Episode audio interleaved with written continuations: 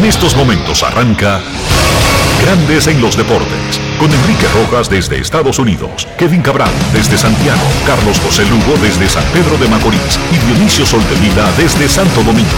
Grandes en los Deportes, por escándalo 102.5 FM como en Sora Matriz.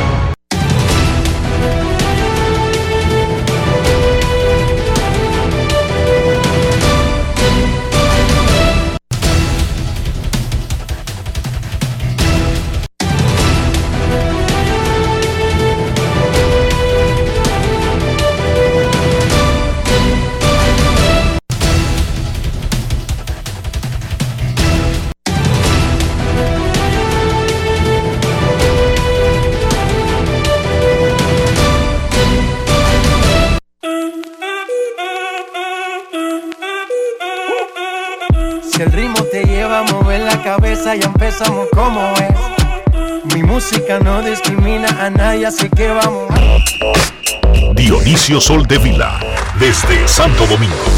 Mi música los tiene fuerte bailando y se baila así.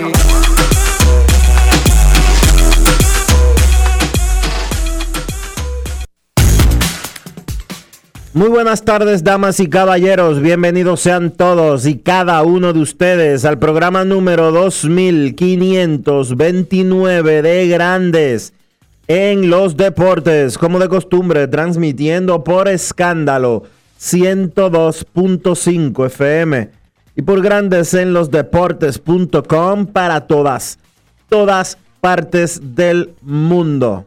Hoy es jueves 10 de junio del año 2021, es momento de hacer contacto con la ciudad de Orlando, en Florida, donde se encuentra el señor Enrique Rojas. A mi país. Yo te invito a conocer a mi Enrique Rojas, desde Estados Unidos. República Dominicana. Saludos Dionisio Soldevila, saludos República Dominicana en este inicio adelantado del fin de semana. Digo, Mana. usted tiene diferentes formas de ver la vida. Algunos la vemos de que el jueves ya es fin de semana. ¿Ya tú te quieres ir de fin de semana? Ya es, yo ya espiritualmente estoy en una fiesta que ya es fin de semana, Dionisio. Ya atracador tú eres. ¿eh? No tengo espacio para lamentos ni para ver los días oscuros, incluso si está lloviendo. Sí, sí, pero una cosa es ver días oscuros y otra cosa es que tú quieras atracar a tu empleador, que ya desde el jueves tú te quieres ir de fiesta.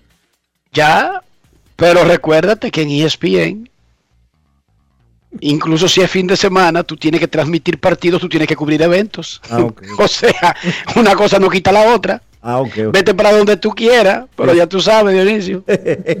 Al pie del cañón. Sí, a la hora que es. A propósito de al pie del cañón, muchísimas nuestros, nuestras eh, simpatías con el Big Papi David Ortiz, quien ayer fue operado exitosamente para retirarle dos hernias estomacales, parte de, del proceso que él lleva desde que fue baleado en Santo Domingo, ayer hacía exactamente dos años de que toda- recibió el tiro, que casi le quita la vida. Oye, las autoridades judiciales de la República Dominicana son tan ineptas. Pero tú me- no me vas a dejar primero hablar del proceso de antes de meterte en lo legal. Oye. Primero vamos a, a hablar del amigo que se operó, Todavía le retiraron hizo- dos hernias en Eh. un hospital en Boston. Y él está bien. Todavía el juicio. Entonces, pero espérate, él está bien, completamente recuperado, todo bien, va a quedarse un par de días bajo observación. Esa operación estaba programada originalmente para febrero, luego por compromisos y otras cosas la cambiaron para otra fecha y finalmente la pusieron, qué cosa más grande, para el 9 de junio. el mismo día Exactamente el segundo aniversario de que el Big Papi recibió el atentado que casi le quita la vida. Y esta operación de seguimiento, además de ser para quitarle esas callosidades que llaman hernias, también es estética, Dionisio, Ah, porque no podía hacerse originalmente la parte estética. Había que darle un tiempo de recuperación a la parte interna. Entonces, lo de afuera, tú sabes cómo ponerte eso como estaba antes, es un proceso. Él está bien, eh, se está recuperando y todo bien. Qué bueno. Ahora háblame de la parte legal, de la parte de la persecución de las autoridades, de los implicados en ese atentado que originalmente las autoridades dominicanas consideraron como un error.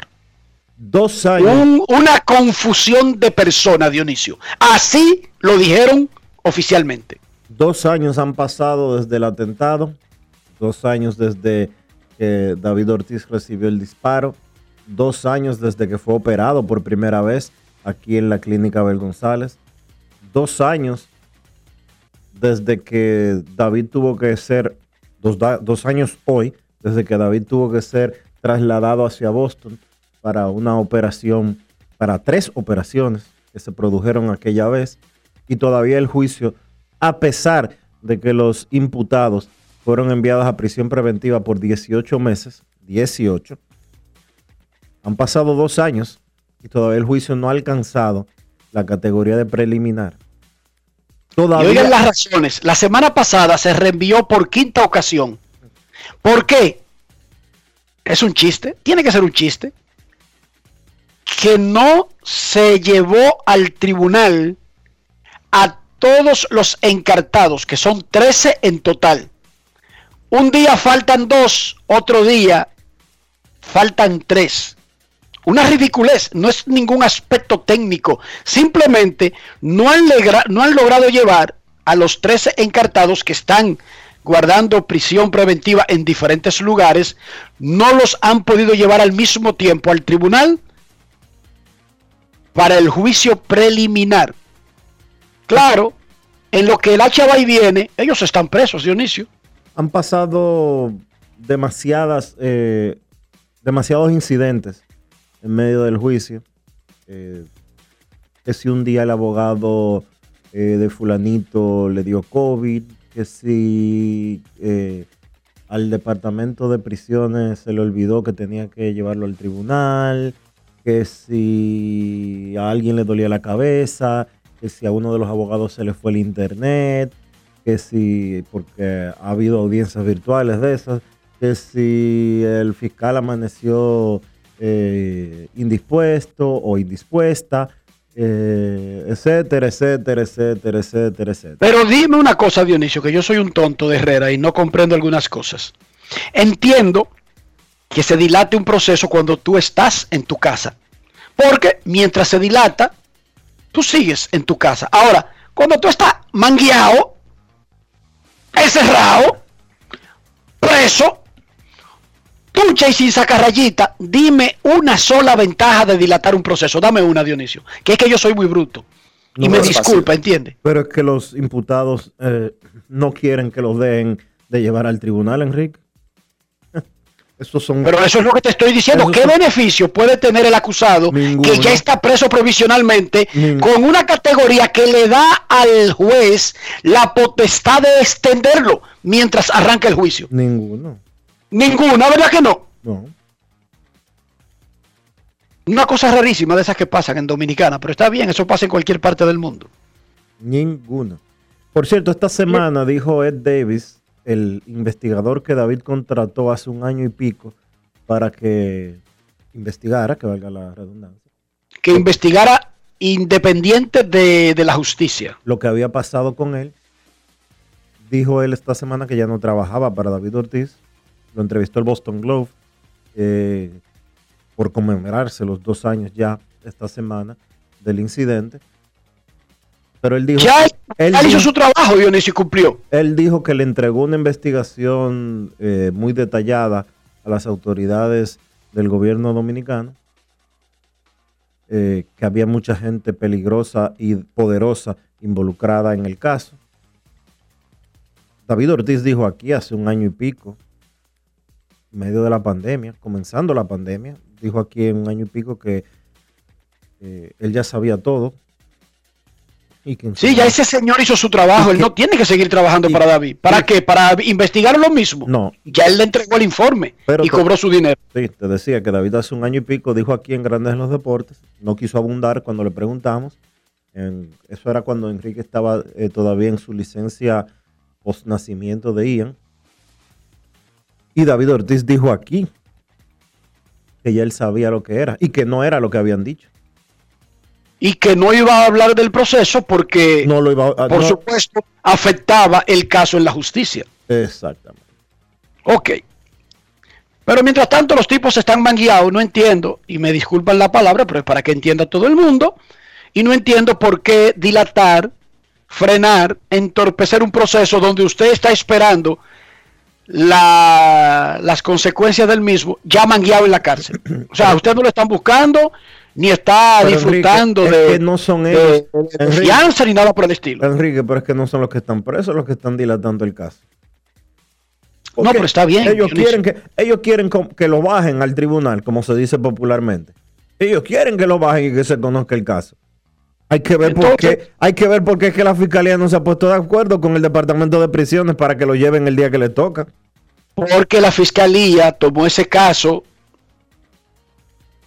trucho y tuvo que rearmarlo. O a ti se te olvida que en el proceso de ese caso cambiaron a todos los que estaban encargados del caso. Ah, se te olvida. Y no se te olvide ese aspecto, Dionisio. Óyeme bien, van a bajar. Y cuando bajen, tú vas a escuchar cosas nuevas. Porque es normal, es, es lo lógico.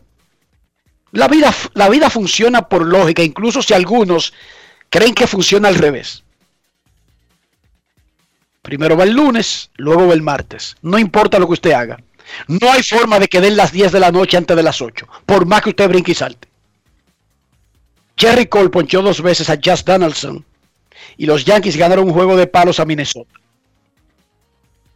Donaldson puso en su lista de pitchers que usan sustancias para mejorar las revoluciones por minuto de sus picheos a Jerry Cole como el jefe de ese departamento, de los usuarios. Y Cole básicamente lo confesó y lo escuchamos ayer cuando le preguntaron que si él ha usado eso y él dijo que él no sabe responder eso. No es fácil. It's not easy. Pero Cole lució muy bien anoche, no lució como que necesita agarrar nada, aunque fue contra Minnesota, vamos a estar claros. La mayoría de los pitchers del béisbol todos los días que lanzan contra Minnesota lucen como que no necesitarán agarrar, ponerse nada en la mano. Por eso ese equipo está donde está. Pero de todas maneras, Jerry Cole ha tenido un temporadón para los Yankees. Los Mex aplastaron a los Orioles y tienen marca de 30 y 24, la mejor del club desde el 2006. Ah, el año en que fueron a los playoffs por última vez. Cristian Javier logró un salvamento de cuatro innings. Miguel Andújar batió su quinto jonrón de la temporada y Juan Soto batió el octavo y está encendido. Hoy Luis Castillo contra Freddy Peralta, exactamente en media hora. Hay cuatro partidos vespertinos en grandes ligas y ese es uno de ellos, el de Cincinnati y Milwaukee. Señores, como si no necesitáramos más teorías de conspiración, ayer hablando con la prensa, Pete Alonso dejó entrever que él está 100% convencido de que grandes ligas usa una pelota o viva o muerta dependiendo la clase de agentes libres del año siguiente. Me explico. Si hay muchos pitchers caballos que van a ser agentes libres, Grandes Ligas pone una pelota viva para que le den un par de hierrazos y no valgan tanto cuando lleguen a la agencia libre. Eso lo dice Pi Alonso, un pelotero de Grandes Ligas. Pero que como este año el mercado va a ser dominado por torpederos y jugadores de posición, se puso una bola muerta para que los tipos no lleguen matando al año de agencia libre de manera colectiva y entre todos se lleven un dinero superior al que grandes ligas quisiera. Un periodista le dice a Pita Alonso, espérate, espérate, tú estás diciendo que grandes ligas manipula las pelotas basándose en el colectivo, dependiendo si la mayoría son pitchers o bateadores de la agencia libre, Y el tipo, lo más tranquilo, dijo, sí, eso lo, sabe, lo hablamos entre nosotros, los peloteros. Eso es normal. Pero yo no voy a seguir contando lo que dijo Pita Alonso, el primera base de los Mex. Vamos a escuchar de su boquita de comer exactamente lo que él dijo. Grandes en los deportes. En los deportes. En Grandes en los deportes. Sonidos de las redes. Lo que dice la gente en las redes sociales. I hadn't heard until you mentioned it the idea that they do it based on free agent class. Is, is that something that players talk about? No había oído esto hasta que lo mencionaste, la idea de que cambian la pelota dependiendo la agencia libre. ¿Ustedes los jugadores hablan de eso? ¿Ustedes creen en eso? Oh no, that's that's a fact. It's not. It's. it's yes, oh, no, we- no, es I un hecho, sí, lo hemos it, hablado. but, En el um, 2019 había una clase de agentes libres uh, lanzadores y entonces pusieron las pelotas que votaban uh, mucho. Entonces el juice 2020 balls, fue un año un poco extraño por, 2020 was- por la temporada COVID, pero, pero ya estamos de vuelta a lo normal, a una temporada de calendario regular y habrá muchos torpederos y uh, jugadores posición de alta calibre en la agencia libre y uh, are mucho dinero. Sí, no es una coincidencia lo que está pasando. Definitivamente Um, eso es algo que ellos hacen. yeah, that's definitely it definitely is something that they do. Sonidos de las redes. Lo que dice la gente en las redes sociales. Grandes en los deportes. Primero, cuando un pelotero dice que hablamos de eso, se refiere a los peloteros y recuerden que luego de esta temporada termina el pacto colectivo que rige las relaciones entre la Asociación de Peloteros y Grandes Ligas. Hay que firmar un nuevo convenio laboral. Pita Alonso básicamente está diciendo que los peloteros, entre ellos, están hablando de que hay una manipulación de los patronos de una industria para tratar de limitar o controlar el mercado de agentes libres y por lo tanto controlar los salarios y el costo general de gasto en peloteros. Eso es muy importante porque él está diciendo que ellos están hablando de eso y que ellos están convencidos de eso. Por lo tanto, eso será un elemento en la discusión que viene. Señor abogado Dionisio Soldevila, Dígame. usted que fue a la UAS a gastar el dinero de sus padres, a graduarse de una carrera que nunca ha ejercido, pero que no viene al caso ese tema. Pero ¿verdad? la- pero, pero, señor abogado, Te hago un aclarando. Mi universidad la pagué yo. La pagaste tú. Ok, Pero ya perfecto. yo trabajaba en el periódico y cuando eso. Sí, sí, la pagaste tú, la y pagaste mis, tú. y mis semestres. Perfecto. No, espérate. Y mis semestres. Y el carro chocado ese que tú andabas lo compraste tú, yo sé, entonces Sí, perfecto. sí, está lo compré yo también. Pero te Sí, aclaro, lo compraste, seguro que lo compraste tú, seguro. te aclaro que mis Y semestres el seguro lo pagaba tú. lo pagaba yo. Y, y, la, y el arreglo del carro también lo pagaste Lo tú, seguro que sí. Lo pagué yo también, pero te aclaro. que ok, mis- ok, es que mi memoria es fallida, está bien. ok. Mis semestres en la UAS, mis semestres en la UAS, inscribiendo 20 créditos, salían a 120 pesos. No te equivoques. ¿Lo pagaste tú también? Claro, pero ven acá. Ok, la pregunta es esta, no me desvíe la A mí conversación. me pagaban 7 mil pesos, en el 6 mil 500 pesos en el periódico hoy en el 98. Todo el dinero. Pero eso del no lo mundo. bebíamos tú y yo de cerveza europea ahí en el paseo de la 27, ¿cómo era que se llamaba? Que estaba frente a Plaza La, a- frente a la, a la- a la. Gran Manzana. En Bullet Beer. En Bule- el Boulevard y ahí estaba Boulevard. Sí. Solamente en cerveza con nombres rarísimos, belga y vaina, gastábamos tú y yo 10 mil pesos. No, no, en esa época, ¿no? La- esa, cerveza, esa cerveza cuestan 500 pesos hoy. Y, que Delirious Tremen se y- llamaba una. Y en aquella época costaban 80. Juan. Ni me daba Delirious ni era Tremen, eso no me hacía nada a mí. Ok, pero vamos por parte. Vamos. Ok. Eh, imagínate, yo acostumbrado a beberme, tú sabes. y que Delirious Tremen, yo me reía de eso, de ese té. Pero vamos al tema. Té, Té de jengibre era eso, Dionisio, Esa por cerveza Dios. tiene cuatro veces más alcohol que la, la No, hombre, eso era té de jengibre frío. Ok, It's ok. not Pero vamos al, pa- Dale, vamos dale. al punto, no me desvíe la conversación. Dale. Dionisio, ¿cómo demuestra eso Pi Alonso o cualquier pelotero? No hay forma. Eso es una acusación grave en una industria, en un país como Estados Unidos. Esa es una acusación muy seria. sumamente seria. De hecho, si yo fuera el gerente de los Mets hoy le estuviera preguntando, vean, Capi, ¿qué diablo es lo que tú me estás diciendo? ¿Qué es lo que, qué es lo que tú estás diciendo? No, no el gerente, no. El comisionado de grandes ligas preguntándole, eh, llamar a una, a una audiencia para que esté claro si él está denunciando una componenda, Dionisio, que se llama collusion. Sí, claro que sí. Eso tiene un nombre en Con- Estados Unidos. Eso se llama confabulación. Sí, confabulación. Sí, señorita, así se llama.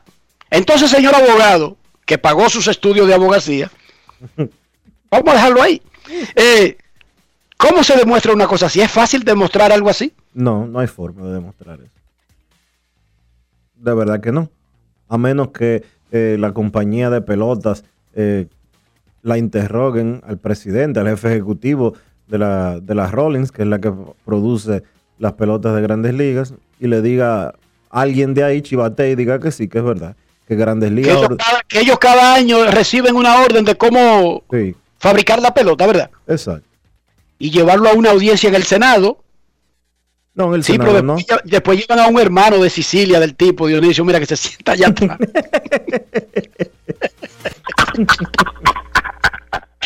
y el tipo es malentonado y que, va a, testi- a testificar y de repente se le olvida todo. y dice que ya danza a Michael Correa. ¿Y qué pasó con el viejito? Como que él cambió de idea. ¿Quién es aquel viejito? No, es un hermano del que vino a visitarlo de Sicilia. y al pobre Pentángel se le olvida todo. Pero está bien, ellos son ricos y saben su asunto. El, el- el problema aquí es que dice Pete Alonso que los peloteros están convencidos que no es una sospecha, que es un hecho, Dionisio. Y dice él que ellos hacen eso. O sea, que Grandes Ligas cambia la pelota cada año dependiendo cómo esté el asunto de la agencia libre, si es dominado el mercado próximo por pitchers caballos o por jugadores caballos de ofensiva. Julio Rodríguez recibió permiso de los marineros de Seattle para ir con República Dominicana al repechaje de México. Sin embargo, una gran noticia como esa, uno de los mejores prospectos del béisbol de grandes ligas, el mejor de los marineros, recibe permiso para ir a México, pero Grandes en los Deportes se enteró que la Liga Mexicana de Béisbol se la está poniendo en China a los participantes en ese repechaje con los permisos de los jugadores que juegan en México. Lo- Los más afectados son República Dominicana y Venezuela, que son los que tienen más peloteros en México y de hecho recibieron muchísimos permisos de jugadores en Florida. O sea, la Liga Mexicana de Béisbol le dio permiso a muchísimos jugadores para que fueran, Dionisio, al preolímpico de Florida, pero ahora no quieren dejar participar peloteros en el repechaje olímpico que será en México. ¿Cómo? ¿Tú entendiste esa? Para Florida, váyanse. Ahora en México no, no, ahora no, porque estamos, el calendario, tú sabes, está muy apretado y, y, y está más avanzada la temporada y no están dando permiso. Es más, le dijeron a los jugadores, como no podemos detenerte legalmente e impedírtelo, si te va es sin salario. Oye, No es fácil. It's not easy. O sea, Seattle le sigue pagando su salario a Julio Rodríguez Dionisio cuando está con República Dominicana, aunque los países le dan una compensación a los jugadores por, por estar en el equipo nacional. Pero ellos siguen recibiendo sus salarios de sus clubes, los que tienen trabajo con sus clubes. No reciben amenazas, ni se les deja de pagar. A propósito de eso, Luke Williams, quien era el right field, y el primer bate del equipo de Estados Unidos en el preolímpico y fue uno de los que más batió, batió 444. Desde que se acabó el preolímpico fue subido por Filadelfia, Dionisio. Enrique, mira, Y anoche, mira, y anoche decidió el juego en la novena entrada con un honrón. Mira, Luke te tengo una buena noticia, Enrique, Dame una buena noticia. eh, que tiene que ver con cómo amaneció la isla. El senador Dionis Sánchez, hace unos segundos solamente, él es parte de la comisión del Senado que está eh, definiendo el tema del defensor del pueblo. La comisión especial del Senado escogió a, nuestro amigo Pablo Ulloa para ser defensor del pueblo. ¡Wow!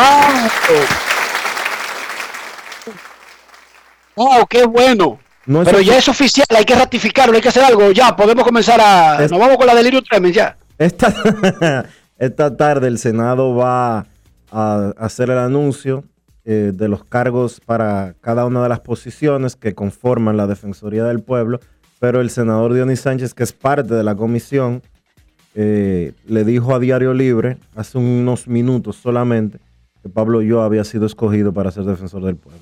Falta todavía. Ojalá eso se ratifique. Falta la Porque yo en República Dominicana vi a Peña Gómez firmando un acuerdo. Ah, bueno. Vi que para en el 94 y cuando el acuerdo finalmente salió no decía nada de lo que Peña Gómez creía que decía. ¿Cómo? Demasiado chanchullo en este país. Así que vamos a esperar.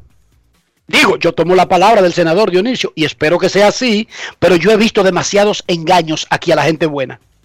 No es fácil. Yo vi a Peña Gómez firmar un acuerdo Sí. ¿Es así? y de repente cuando fue ratificado y publicado y él miró para abajo, decía como 10 vainas diferentes a las que él firmó, a las que él creía que había firmado. Así que a mí no me agarran asando batata en este país. Phoenix alció a Denver y está 2-0 en la serie de playoff de la NBA. Chris Paul, que mucha gente cree que él solamente anda haciendo anuncios de State Farm, pero no, él también juega básquet. Sí, Chris Paul juega básquet también. 15 asistencias y no perdió ni un balón en el juego de anoche para Phoenix. Hoy Brooklyn busca ponerse 3-0 sobre los Milwaukee Bucks y los Clippers buscan empatar con los Jazz que tratan de ponerse 2-0 en su propia serie de playoff. Resuelto todos los problemas de los Lakers, Dionisio. Campeones el próximo año. LeBron James va a cambiar del 23 al número 6. ¿Cómo? Suelto todo. Sí. Ese es el gran problema de los Lakers. Pero anunciamos que los Lakers van tras el campeonato en la próxima temporada y ya los equipos, el resto de la liga comenzó a temblar. Ayer LeBron James decidió que en lugar del 23 va a usar el número 6. ¿Viste lo que le hicieron a Pat Riley por estar de por pasarse de contenta? En la NBA hay un protocolo estricto sobre mencionar, solo el mencionar jugadores bajo contrato en otro equipo le acarrea multas automáticas, Dionisio. 25 mil Ah, canoas de multa. Lo trataron suave. Sí. porque por el cargo que él ocupa y por la experiencia que tiene en la liga, hubo uno de Filadelfia que ellos tienen al Kerry, al, al- al malo. Y él como que insinuó en un tuit como, reúnan a la familia, como que se vaya Stephen para jugar con los Caesars. Y le bajaron la pesada de una vez, Dionisio, por el chiste. Sí. Y lo que dijo fue eso, reúnan a la familia. Que reúnan al Kerry malo con el Kerry bueno.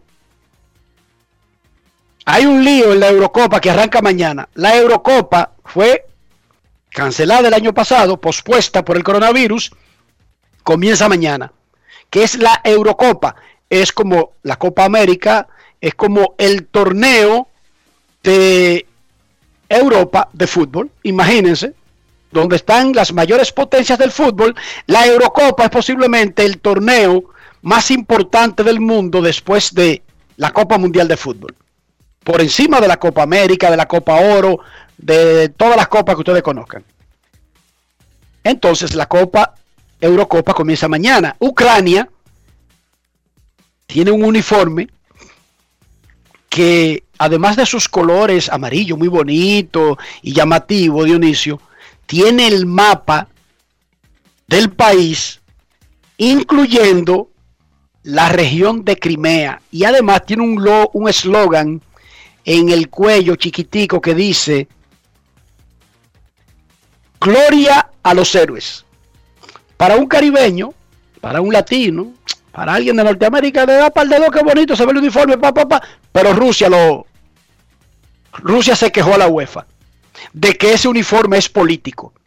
Porque Crimea es la frontera de Ucrania con Rusia y Rusia se, se robó ese pedazo en contra de la comunidad internacional y de las Naciones Unidas y de todo el mundo. Ucrania sigue reclamando esa zona, dice la ONU que tiene derecho, que es parte del país. Ellos, los uniformes hay que someterlos para ser aprobados y la UEFA lo aprobó, Dionisio. Y dice la UEFA que aprobó ese uniforme basándose en las reglas internacionales y en lo que dice la ONU. Pero Rusia metió una queja porque poner el mapa, incluyendo a Crimea, pero además el eslogan este de gloria a Ucrania y gloria a los héroes, es como un grito de guerra de los ucranianos en contra de Rusia. La UEFA se cuidó de que no estuvieran en el mismo grupo para que no se peleen y como que solamente se verían en las últimas instancias, cuando ya no se pueda resolver otra cosa. No son, no son favoritos para avanzar a las últimas instancias, pero tú sabes cómo es la vida, Dionisio, y el destino. Podría confabularse para que se diera que en la cancha se enfrenten y, y eso se convierta en un tema, eh, tú sabes, nacionalista. La, repito, la Eurocopa arranca mañana con el choque de Italia y Turquía a las 3 de la tarde. El, el sábado ya habrá actividad completa. El domingo juega Ucrania a las 3 con el Reino de los Países Bajos. Y, ese, y el sábado juega Rusia contra Bélgica. Así que mañana arranca la Eurocopa y hay un chismecito ahí entre Rusia y Ucrania. Dionisio, ¿cómo amaneció la isla? La isla amaneció bien, Enrique. Eh, la isla amaneció en tranquilidad, eh, con algunas noticias no relacionadas con COVID. Por ejemplo, ayer eh, dieron una rueda de prensa en conjunto las eh, personas que dirigen las EDES, que son las empresas distribuidoras de electricidad del país, y dijeron que hubo un proceso fraudulento que le costó al país 30 mil millones de pesos. Wow, pero dijeron más o menos si tienen sospechas, si tienen prueba de quién lo pudo haber armado, quién podría Oh, ser responsable. Oh, sí, lo- eh, los que hicieron el proceso de compra de vuelta de las EDES al país. Wow. Entonces ahorita lo llevan a un juicio preliminar y Jenny Berenice le pregunta, Y usted y ha formado parte, Y empiezan a gaguear como Gary Cole. parte de alguna trama para robarle al país 30 mil millones de pesos. Mi abuelo era un hombre muy serio. Mire, él se levantaba temprano con su pachuché y un jarro de café y se metía en ese conuco y trabajaba. Crió muy duro a mi abuelo. Mi abuelo se preocupó que sus hijos fueran a la escuela. Por eso mi papá se graduó caminando a pie 7 kilómetros para ir a la escuela. Gente muy trabajadora, gente muy humilde. Nosotros venimos del sur. Mire, el sur ha sido descuidado históricamente por los gobiernos. Es una cosa increíble. Ese Jenny se desespera y dice, hermano, oiga lo que le estoy preguntando. Usted se confabuló para robarle a este país 30 mil millones de pesos. Mire, hay dos respuestas que son, que caben aquí en esta pregunta directa. ¿Sí o no? Mire, mi tío, descendiente de árabes, usted sabe cómo son esa gente, eh, duras, trabajadoras, estrictas con la familia. Eh, mi tío venía de, de, de los sefardíes. Ah, los sefardíes, déjeme contarle, esa gente en el desierto son el diablo. Camello, camello, yo conozco el camello como el caballo. Camello, el que tiene la joroba y que guarda el agua. Ah, ya, prepárate para eso, Dionisio. Prepárate para eso. Dionisio, usted ha formado parte alguna vez de alguna componenda, de alguna trama, y si no formó parte, por lo menos se le acercaron para proponerle formar parte de un entinglado que le sustrajera al Estado Dominicano y por lo tanto al pueblo 30 mil millones de pesos No. grandes en los deportes. Grandes en los deportes. En los deportes. El año pasado Cristian Javier fue uno de los novatos más destacados de grandes ligas en una temporada donde debutar como que no era lo más eh, lo más cómodo en medio de una pandemia con un protocolo de salud y seguridad, los peloteros aislados e incluso aislados entre ellos mismos. Ese muchachito el año pasado lanzó 54 entradas. Este año Él comenzó en la rotación de los Astros. Ayer, sin embargo, vino a relevar al abridor Jake Odorizzi tiró cuatro entradas de un hit y tres ponches para conseguir el primer salvamento de su carrera. Es el primer pitcher que consigue un salvamento de cuatro o más innings desde que Ramón García lo hizo en 1997, lanzando también cuatro entradas. Cristian Javier tiene 3-1, efectividad de 3.02 y ya lleva 5 innings más que el año pasado. ¿Cómo? Nuestro colaborador especial, Omar Guzmán, ayer estaba orondo, feliz. Finalmente, luego de un año, pudo comenzar a entrevistar peloteros en el terreno de juego, en el Fenway Park, donde se encuentran los Astros, y habló con Cristian Javier para Grandes en los Deportes. Grandes en los deportes. En los deportes. La temporada pasada, en medio de una pandemia, tú luciste a lo grande desde el montículo de los Astros de Houston. Tuviste un gran desempeño, peleaste el premio de novato del año. ¿Cómo tú puedes describir un año tan difícil que fue el 2020, pero con un gran desempeño tuyo? Oye, en verdad un- fue un poco difícil eso, pero nos mantuvimos positivos y agarrados de papá Dios. Y nos mantuvimos, ¿sabes? Manteniendo el aislamiento, pero mantuvimos trabajando, manteniendo en comunicación y apoyándonos uno al otro. Y, ¿sabes? Siempre buscando cómo hacer ajustes, cómo ser mejor cada día más. Y gracias a papá Dios tuvimos el éxito. Mucha gente no sabe que el caso tuyo, el de Noli Paredes y muchos novatos de grandes ligas la temporada pasada, vivían prácticamente en aislamiento. O sea, ustedes tenían, además de la presión de jugar pelota, tenían que bandeársela como podían porque había muchas limitaciones.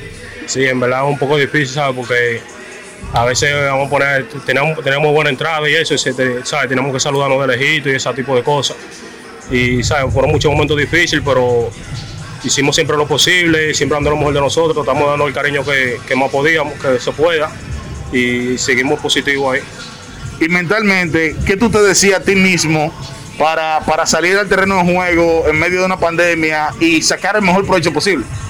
Pero yo, yo me mantenía, yo decía que yo tenía que mantenerme trabajando y tratar de, aprovechar esa oportunidad. O sea, que era mi primer año y ¿sabes? Me, quería mantenerme el año entero arriba, era una gran oportunidad, traté de aprovechar al máximo y siempre, ¿sabes? Con mi mascarilla puesta y ese tipo de cosas y hacer lo más posible que no me dé el virus y. Y esta temporada de Grandes Ligas, tú has sido abridor, has sido relevista, te han utilizado en diferentes modalidades. ¿A qué obedece ese plan? ¿Limitarte la carga de trabajo? ¿Pelear con alguna dolencia? ¿Qué? Bueno, yo, yo empecé como abridor, todo fluyó bien, gracias a papá Dios, hice un excelente trabajo como abridor. Ahora estoy como relevo, ¿sabes? La causa de, que me mandan para ser relevo porque ellos no quieren que yo tire una, gran cantidad de innings, ya que el año pasado tiré como 54 innings y ya mira por la trayectoria que va el mes, que, va la temporada, y ya yo tengo más esa cantidad lanzada y ellos no quieren que yo como sobrecargarme de un momento a otro así, por eso me tienen en el bullpen por ahora. Grandes en los deportes.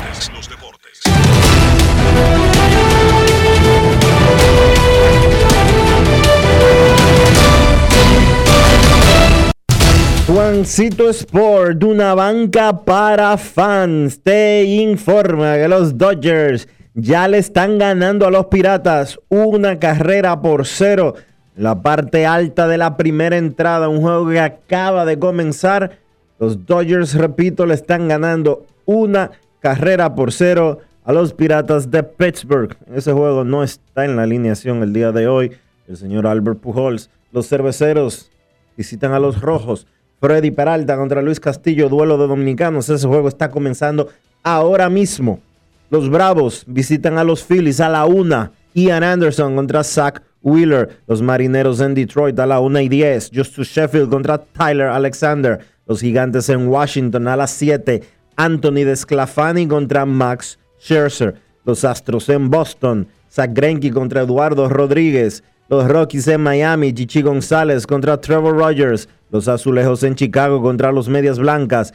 Hyun Jin Ryu contra Dallas Keuchel. Los Yankees en Minnesota. Michael King frente a J.A. Happ. Los Reales en Oakland a las 9 y 40. Mike Minor contra Frankie Montaz. La actividad de hoy en el béisbol de las grandes ligas.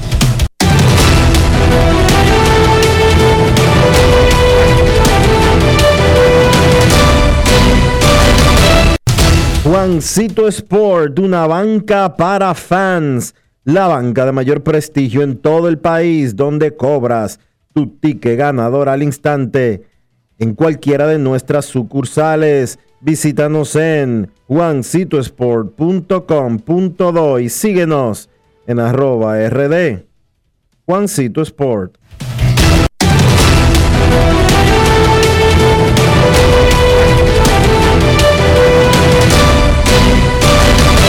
Grandes en los deportes. En los deportes. No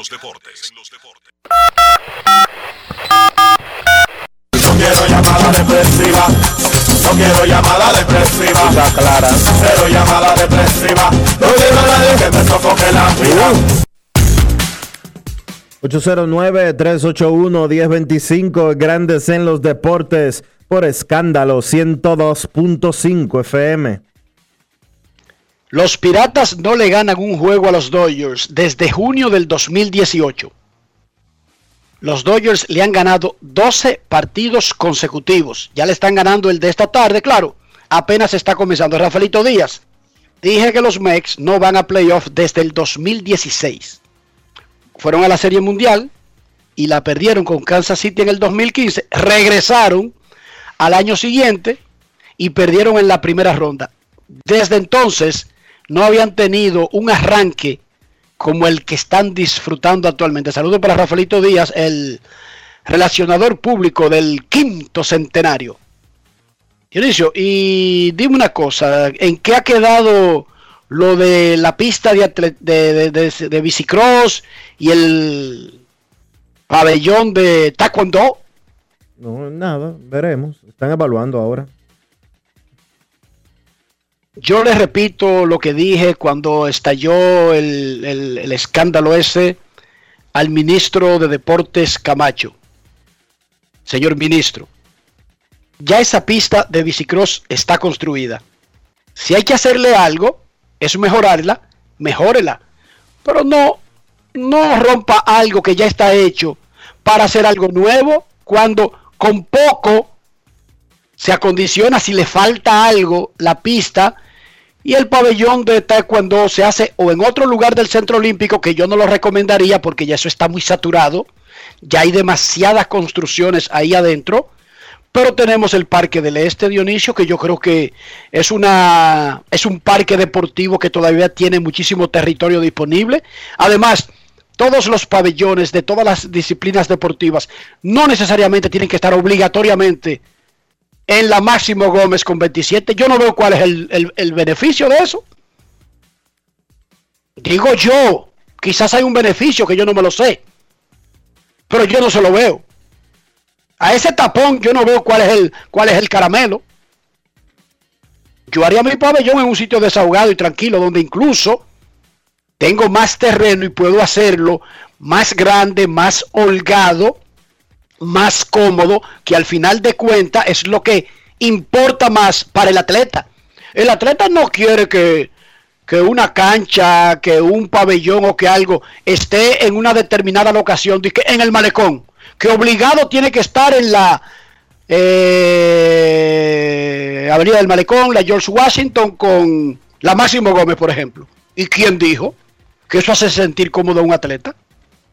Cómodo es que cuando llegue al sitio esté en todas las condiciones y esté y tenga el espacio y tenga las herramientas para poder trabajar. ¿Sí o no, señor Soldevila? Así es. Entonces, señor ministro, no se busque ese lío especialmente porque está involucrada una federación que es muy cercana a usted, que es la de Taekwondo. Usted era el presidente de la Federación de Taekwondo cuando asumió el cargo de ministro y ya dejó de ser de un deporte y se convirtió en el, en el ente que une a todos los deportes.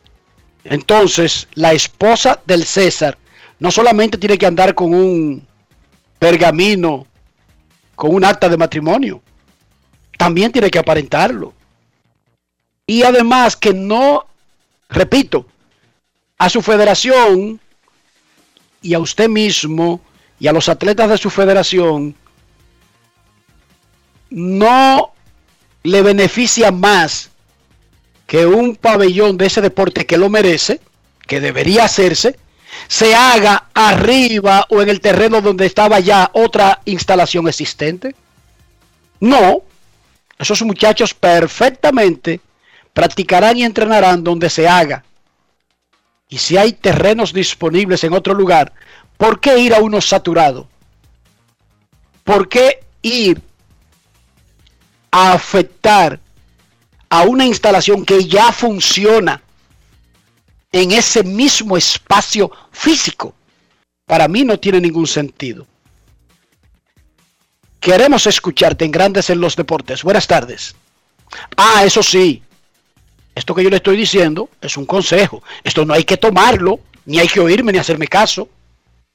Lo que usted puede estar seguro, señor ministro, es que este consejo está, está completamente despojado de ningún interés en congraciarme con usted. A diferencia de otros que pueden por lambores decirle que usted es el que más caballo, es el güey que más jala, que usted es el que, el que más sabe cantar, el que tira lo mejor de bling bling, el que más bebida usa. Toda esa vaina que dicen los lambones a la gente para meterlo al medio. De eso sí usted puede estar seguro. Queremos escucharte en Grandes en los Deportes. Buenas tardes. Buenas tardes, Dionisio y Enriquito. Hola, hola. Saludos, ¿quién nos habla? Le habla Michael Fox, de aquí de Santo Domingo, de zona colonial. Es ¿Cómo está la zona colonial, hermano? Zona colonial por la proximidad del, eh, ¿cómo se llama? Parque Independencia.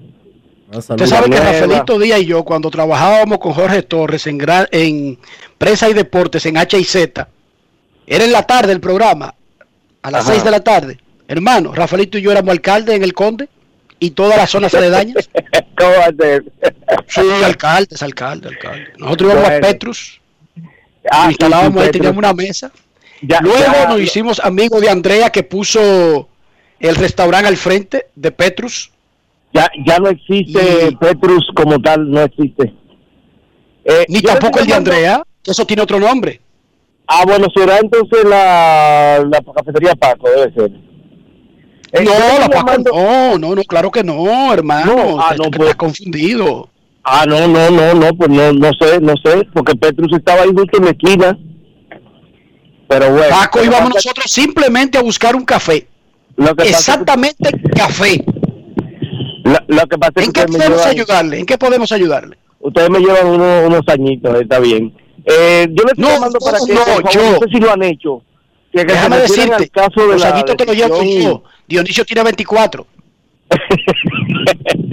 es para que para que por favor se refieran al caso de, de la no inclusión o la, la, decisión de no participar con la selección de, de Delgado, de verdad no no sé, porque he escuchado otras otros programas y, como que las respuestas que le ha dado o que han informado que supuestamente le ha dado no me satisfacen y como ustedes son tan claros, le quise preguntar, repito, no sé si ustedes ya se refirieron a esto, lo sigo escuchando. Muchísimas gracias por tu amabilidad y por tu referencia con nosotros.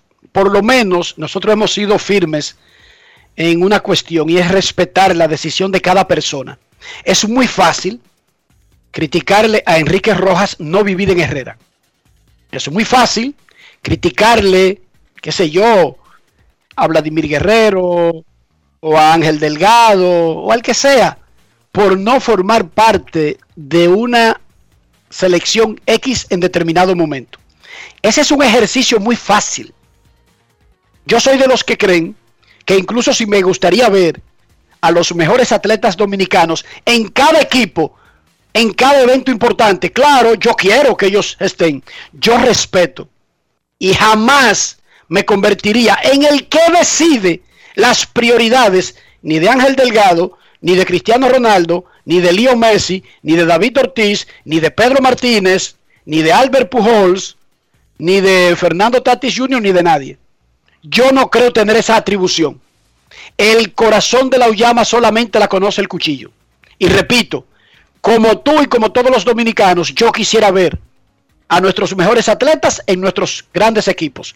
Pero yo jamás me atribuiría el derecho a decidir la situación personal de cada quien y dónde debe estar cada quien cuando yo quiera.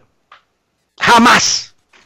Adelante, señor Soldevila, su opinión sobre el tema para Él le informó, que le cumpla el deseo a, a nuestro amigo. él le informó a la Federación Dominicana de Baloncesto de que él no estaría acompañando a la selección porque, eh, según sus propias palabras, tenía que pasar tiempo con su familia.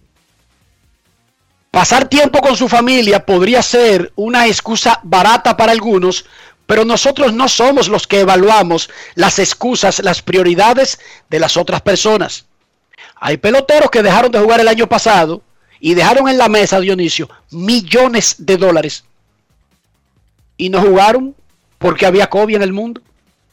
Para usted, para mí, que somos pobres y que el dinero a veces ocupa un lugar muy especial en nuestras decisiones, eso es una ridiculez, pero no para el que tiene dinero, Dionisio. Para el que tiene dinero, esa es su decisión, yo la respeto. Yo no juzgo a nadie por eso. Yo no juzgo a Ryan Zimmerman porque su mamá está enferma de cáncer y él no quería ser que ni le pasara por la cabeza y su mamá vive con él.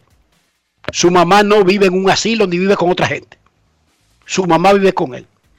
Y él dijo que ya en esta parte de su vida ganó la Serie Mundial, ha ganado dinero, ha dado los honrones que va a dar. Dionisio, que él no cree que haya que forzar el mingo para él jugar en medio del COVID y que le vaya a pasar algo a su mamá y por su cabeza pase que fue el que se lo pegó. Yo eso lo respeto. Aunque la mayoría se burle, yo eso lo respeto. Porque cada quien tiene sus prioridades en el mundo. Yo respeto la decisión de Ángel Delgado. Yo quisiera ver a Ángel Delgado jugando con la selección dominicana. Sí. Y a Horford. Sí. Y yo quisiera que LeBron James se nacionalizara y jugara con nosotros. Pero yo respeto la decisión de LeBron James de no jugar con Dominicana o con Estados Unidos. Yo sí.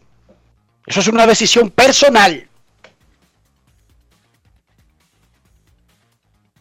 ¿Usted lo respeta o no? ¿Usted tiene algo que decir al, al respecto de que si debía jugar o no jugar? El Yo- atleta o el que sea. Yo lo respeto, respeto su posición, aunque no la pueda, aunque no la comparta. Y en el caso de Delgado, muy particular, es porque él ha tomado algunas decisiones un poco erráticas en el pasado reciente. Y lo de decir que va a pasar tiempo con su familia parece una excusa, pero es su decisión. Eh, Uno no puede tampoco volverse loco porque no se va a acabar la selección dominicana de baloncesto porque él esté o no esté. Y digo lo de Delgado porque él recientemente ha dejado en el aire contratos profesionales en diferentes ligas, contratos de mucho dinero.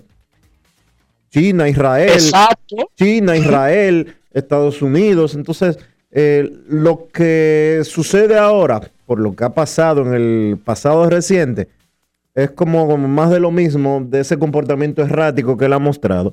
Pero si es para estar con sus hijos, si es para estar con su madre, con su padre, o con su familia, o con quien él quiera, al final de cuentas el único que puede vivir su vida es él. Ninguno de nosotros la puede vivir por él. Punto y bolita, esa es la clave de todo. Llegaste al meollo del asunto. Queremos escucharte. Buenas tardes. Última llamada antes de la pausa. Hola, buenas. Sí, buenas tardes, muchachones. Felicidades por el programa, muy bueno. Gracias. Óyeme, eh, yo quiero hacer eh, dos comentarios en realidad muy, muy breves y en realidad lo que envuelven es al final una pregunta. Ayer, y el número uno es, ayer escuché en WCBS, en, en a Jim Rome, haciendo un comentario con relación a la cantidad de gente que hoy día está comparando a Babe Ruth con Otani. Y la opinión de él, él dice que basta con hacer esa comparación que no cabe por la razón de que los jugadores de antes, terminando la temporada, se iban a sembrar maíz, se iban a hacer actividades que no tenían nada que ver con el béisbol. Y hoy en día la tecnología, eh, la preparación, la cantidad de dinero que se le paga a los atletas están en un, estado, en un estado premium de su capacidad que lo que está haciendo Tani bajo ninguna circunstancia se compara con lo que hacía Bezos. En ningún momento dejó entredicho de que uno era mejor que el otro, pero dejó caer esa. Y la segunda es la siguiente. Señores, es increíble como el tiempo pasa. Hace 11 años, la semana pasada, Armando Galarraga tiró un juego perfecto ante los ojos del mundo. Jim Joyce le quitó, ya la gente sabe la historia, La pregunta es, ¿ustedes creen que eh, sobre el camino en algún momento se rectificará ese error? Los escucho en la radio, muchachos. Muchas gracias. La última pregunta, no es. Gracias a ti. No, no es posible porque sería ilegal. Mm. Habría que revisar cada juego donde un árbitro ha sido incidencia y entonces comenzar a borrar. Uno recuerda ese y es lamentable, muy lamentable que eso haya pasado, pero entonces eso crearía un precedente y tendría que aplicarse la misma vara para el resto de los partidos y se destaparía sin necesidad una caja de Pandora. ¿Te hago el cuento de la caja de Pandora o lo ahorramos para mañana? No, lo ahorramos para mañana. Y en el otro caso que él planteaba, que era la comparación de que de la persona que él mencionó de WCBS, que decía que era imposible comparar a Ruth con Otani porque eh, aquella vez los peloteros después de su temporada se iban a picar caña o a, eh, o a recoger maíz. Babe Ruth nunca recogió maíz en medio de una temporada muerta. Nunca. Y de hecho los calendarios eran, eran menos eh, pesados para los peloteros en aquella época que en la actual. ¿Usted tiene algo que agregar, señor Rojas?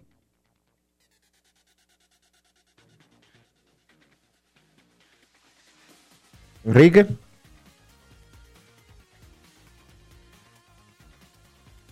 Vámonos a la pausa. Retornamos en breve aquí en Grandes en los Deportes. Grandes en los deportes. En los deportes. En Apoyamos la voluntad de quienes generan cambios para escribir nuevas historias. Por eso en 1979 nace el voluntariado Banreservas, que realiza acciones de sostenibilidad y solidaridad que mejoran la calidad de vida de miles de familias vulnerables, llevándoles dignidad y esperanza. Banreservas, 80 años siendo el banco de todos los dominicanos. Cada día es una oportunidad de probar algo nuevo. Atrévete a hacerlo y descubre el lado más rico y natural de todas tus recetas con avena americana.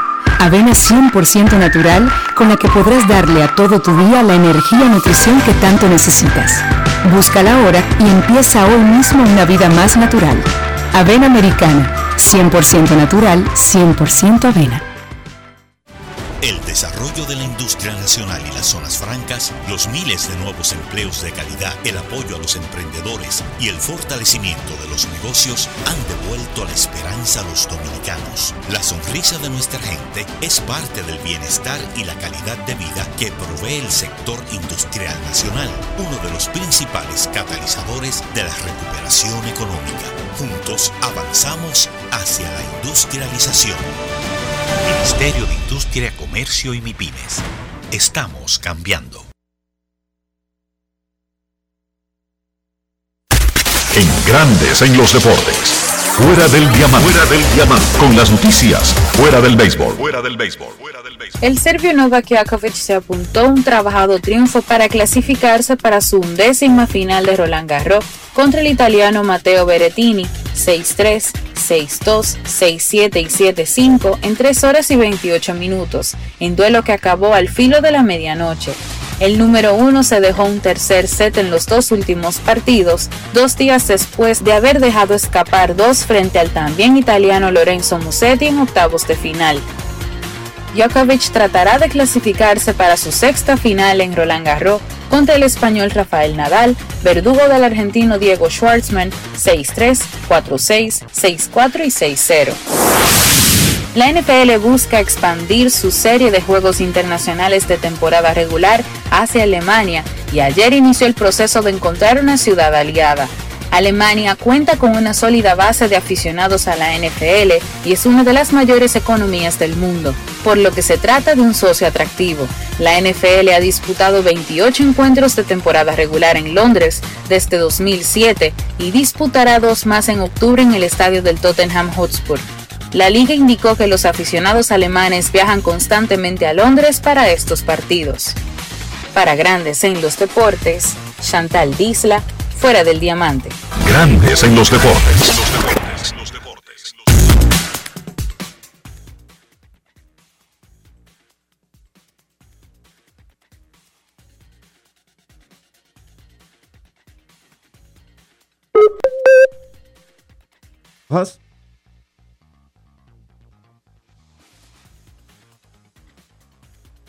Adelante, Enrique. Dionisio, mira, eh, 1 a 0 los Dodgers a los Piratas en el segundo, 1 a 0 Milwaukee y Freddy Peralta le ganan a Luis Castillo y a Cincinnati en el primero. Bravos y Phillies van a comenzar en breve también Detroit y Seattle. Más adelante en Grandes en los Deportes, en el primer segmento tendremos una mesa redonda. Carlos José Lugo, Kevin Cabral, Dionisio y un servidor. Vamos a hablar de, ¿es necesario que ajustemos, que reevaluemos los estándares para definir quién es un buen bateador? Ahora que nadie batea en el béisbol.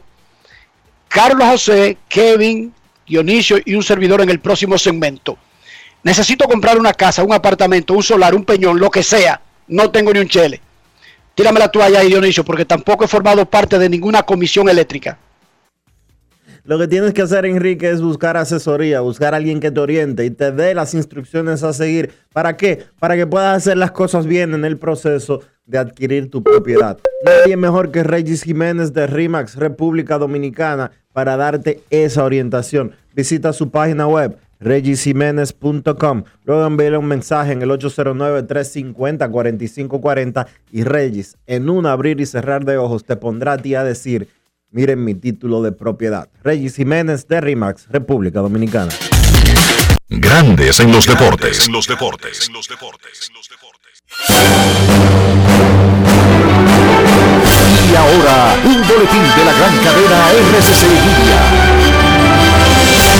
Wanda Perdomo, representante de la Junta de Vecinos de La Esperilla, denunció hoy en el sol de la mañana de RCC Media los inconvenientes que provoca a los residentes de la zona la ciclovía de la Avenida Bolívar. Por otra parte, a solicitud del Ministerio Público de Santiago, el tercer tribunal colegiado condenó a 15 años de prisión a un hombre acusado de violar a un adolescente de 15 años de edad en el distrito municipal La Canela de esa provincia. Finalmente, la esposa del narcotraficante mexicano El Chapo Guzmán se declaró culpable tras haber sido acusada en Estados Unidos de ayudarlo a dirigir un imperio multimillonario de tráfico de drogas. Para más detalles visite nuestra página web rccmedia.com.do.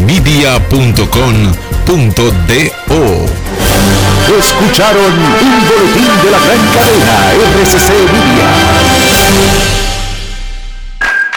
Cada día es una oportunidad de probar algo nuevo. Atrévete a hacerlo y descubre el lado más rico y natural de todas tus recetas con avena americana. Avena 100% natural con la que podrás darle a todo tu día la energía y nutrición que tanto necesitas. Búscala ahora y empieza hoy mismo una vida más natural.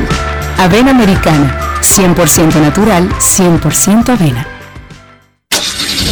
Amigo conductor, se acabaron los problemas de mantenimiento y embellecimiento automotriz con los productos Lubristar. Dale brillo y vida a la pintura de tu vehículo con nuestra cera brillador en spray. Para el interior y asientos tenemos brilladores y limpiadores a base de silicona líquida y en gel. También tenemos el spray Tire Shine para brillar los neumáticos y demás partes plásticas. Y para el mantenimiento en general, Lubristar también cuenta con aditivos para el combustible y el aceite del motor fluidos hidráulicos y de frenos, culan, penetrantes, espumas, limpiadoras y muchos más. Lubristar, productos de calidad internacional que cuidan tu vehículo y tu bolsillo también. Distribuye importadora Trébol. Más claro ni el agua. Número único de pago de facturas 809-562-3500, opción 1. También puedes hacerlo en los puntos autorizados Paga Todo. Para más información, entra a cas.gov.do o visítanos en nuestras redes sociales arroba casrd. Grandes en los deportes. En los deportes. En los deportes. Nuestros carros son extensiones de nosotros mismos. Si un carro anda sucio no tiene que ver con el costo, la edad o la procedencia. Es que su dueño es un sucio. Para evitar que se piense mal de nosotros, ¿qué debemos hacer con nuestros carros, Dionisio? Utilizar productos que lo puedan poner a lucir bien, que mantengan el cuidado de tu vehículo, que mantengan la pintura como si fuera nueva y que le den brillo tanto al tablero como a los asientos y a los neumáticos. Si tú tienes esa combinación, tú vas a tener un carro que se vea limpio, que se vea brillante y que se vea bonito. Utilizando los productos Lubristar. Porque Lubristar tiene todo lo que tú necesitas para que tu carro siempre esté bien. Lubristar de importadora Trébol. Nos vamos a Santiago de los Caballeros y saludamos a don Kevin Cabral.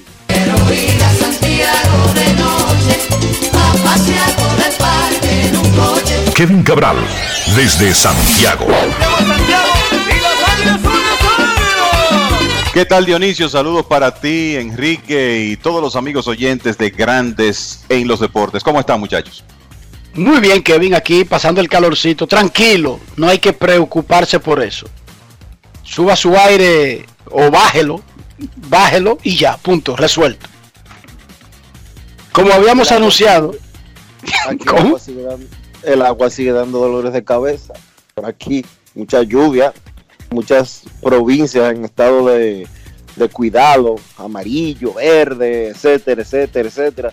Si sigue lloviendo un par de días más, yo no sé qué va a pasar con las inundaciones y demás. es uno de los problemas que tiene vivir en el trópico, vivir en el Caribe. Vámonos a San Pedro de Macorís, como habíamos anunciado al inicio del programa, y saludamos a don Carlos José Lugo.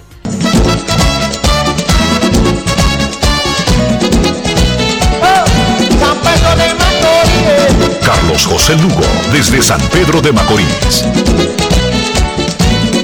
Saludos Enrique, Dionisio, Kevin, amigos de Grandes en los Deportes. Muy buenas tardes.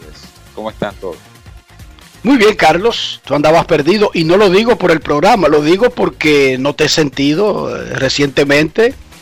No está haciendo cambio, no, no sé. Te, te veo lento, que- Carlos, te veo lento. Bueno, que nadie quiere hacer cambio con uno. Tú sabes, tú sabes que la percepción de la gente de que, de que un gerente está trabajando es que viva diciendo todos los días, por ejemplo, vamos a contar con Sergio Alcántara desde el principio y mañana eh, fulano está en nuestros planes. No, eh, hubo un amigo que me puso, creo que fue en Instagram el otro día, que, que los refuerzos, que cuando es que yo voy a anunciar refuerzos, o cuando él dice va a anunciar refuerzos. Estamos en, en junio. Podemos, podemos anunciar que Tom Pashore que está en nuestros planes. Sí, claro. Qué abusador. en junio. en Yo te iba a recomendar, refuerzo.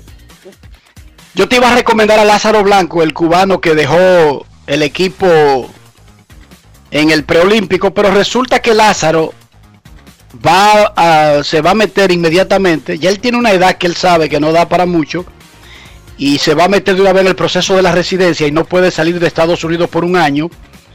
Y para jugar pelota invernal está básicamente condenado a jugar en Puerto Rico sí o sí, que es territorio de Estados Unidos y no rompería el ciclo del proceso personal en el que se está metiendo. Así que no hagan cojote con Lázaro Blanco en República Dominicana, no porque él no quiera y no porque no sea un tremendo atractivo para la liga, sino por ese asunto de, la residencia y que no puede salir de Estados Unidos. Eh, otros peloteros en el pasado, cubanos, han tenido que jugar en Puerto Rico al principio de su decisión de quedarse en Estados Unidos.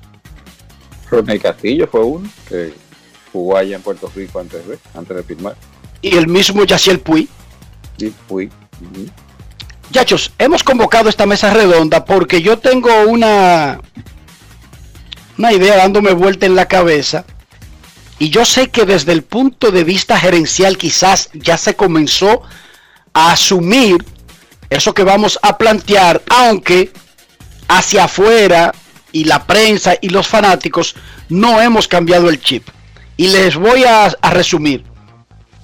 Históricamente, usted nace, crece, se reproduce y muere siendo fanático del béisbol con la creencia de algunas cifras. O sea, a uno le dicen que un bateador de 300 es un bateador bueno y los que logran batear mucho más de 300 son superiores. Y nos han hablado de la línea de Mendoza y todo lo que conlleva y la incapacidad de tener ofensiva.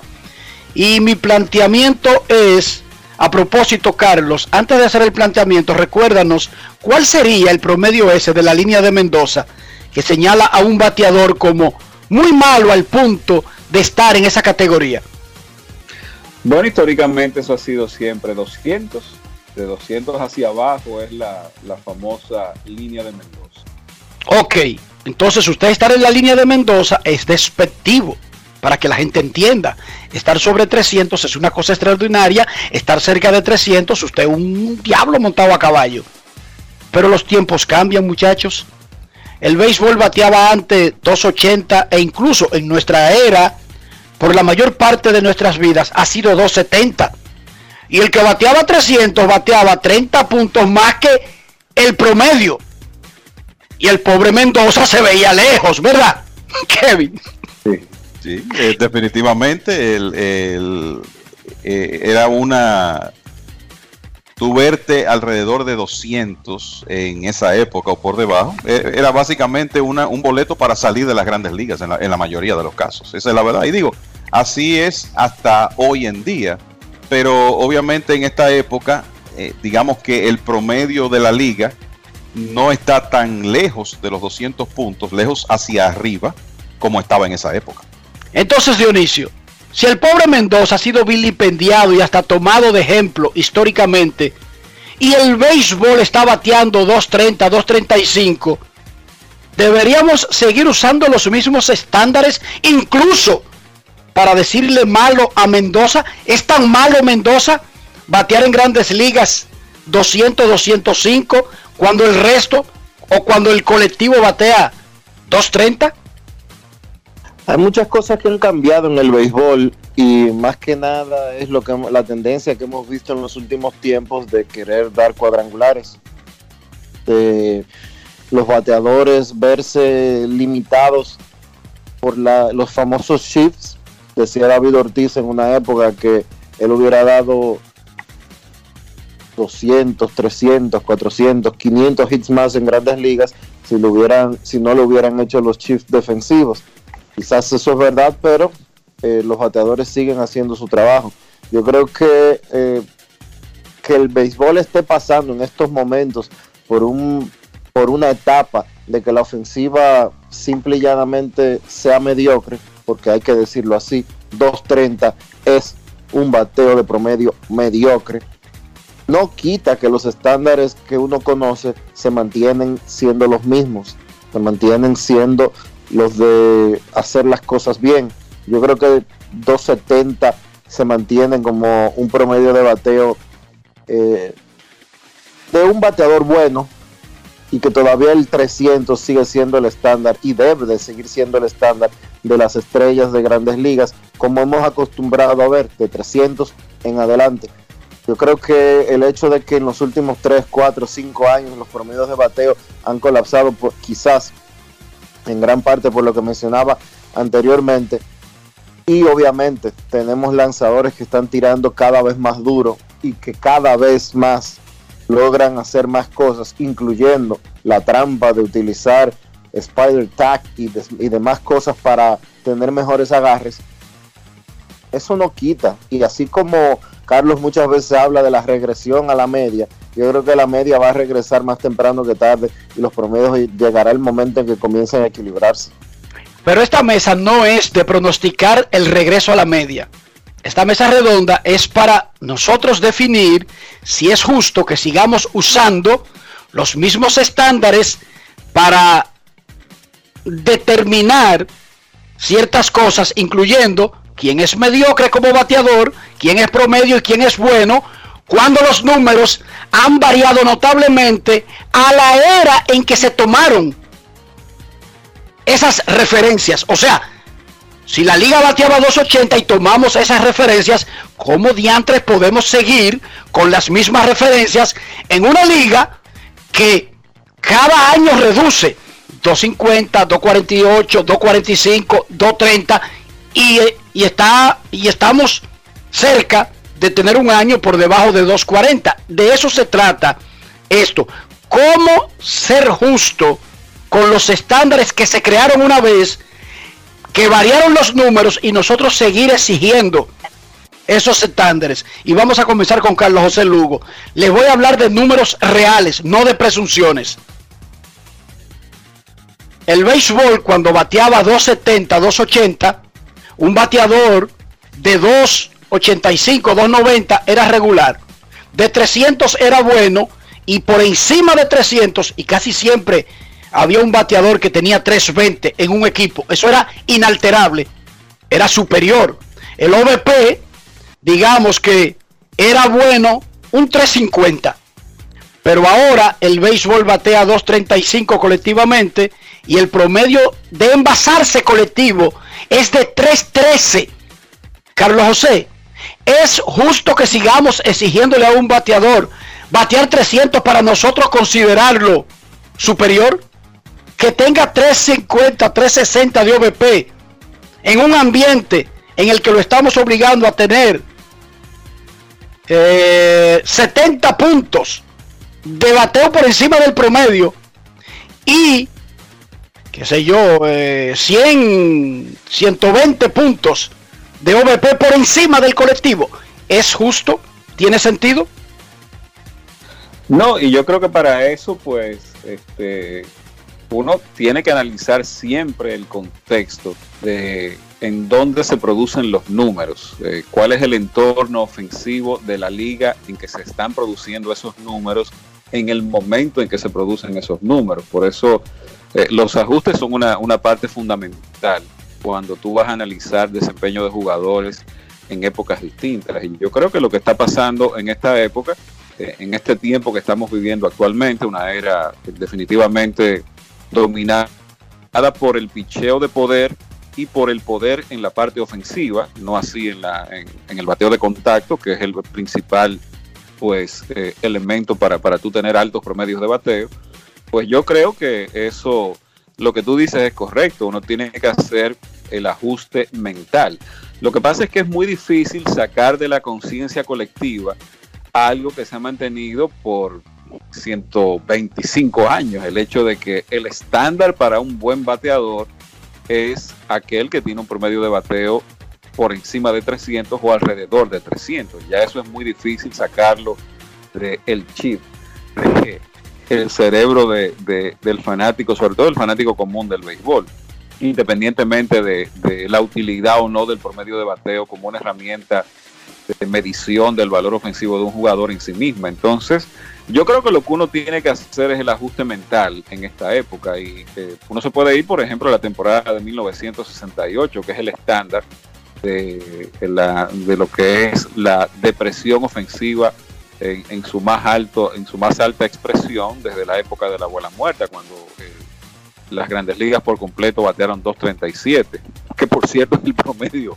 actual de, la liga del 2021. Entonces, eh, hubo un bateador de 300 en la liga americana, solo bateador de 300, que fue Carl Jastrzemski, que bateó 301. Entonces, evidentemente, aquellos bateadores que tuvieron un promedio de 260, 270, 280, en, en ese año específicamente, uno tiene que considerarlos como, eh, en términos de promedio de bateo, como jugadores que tuvieron un desempeño muy por encima del promedio de la liga. Y esos años entre eh, finales, mediados de, los, de la década del 60, que es casi la, la segunda era de la bola muerta, desde el 63, 64 hasta el año 69, eh, que fue el año incluso un año de expansión, pues yo creo que es el perfecto referente para eso. Por eso uno siempre coloca en un valor muy alto el desempeño de esos jugadores de los años 60 que nosotros vimos, especialmente aquellos que podían batear altos promedios y producir ofensiva,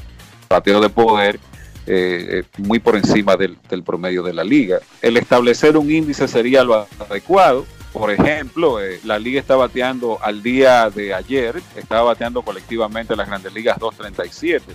Entonces lo que podemos construir es un índice. Bueno, si la base, el estándar de la liga es 237, ¿qué tan lejos hacia arriba o hacia abajo de ese estándar de la liga, de ese averaje de la liga, está el promedio de bateo de un bateador, de, un bateador cualquiera, y entonces ahí pues uno determinar eh, qué tan bien o mal está eh, en términos de promedio de bateo ese jugador y lo mismo uno puede hacer con el porcentaje de envasarse. Para eso puede ser útil un índice, lo que pasa es que como no es tan eh, tan intuitivo el calcularlo, es más difícil para las personas uno hacer el, ajuste.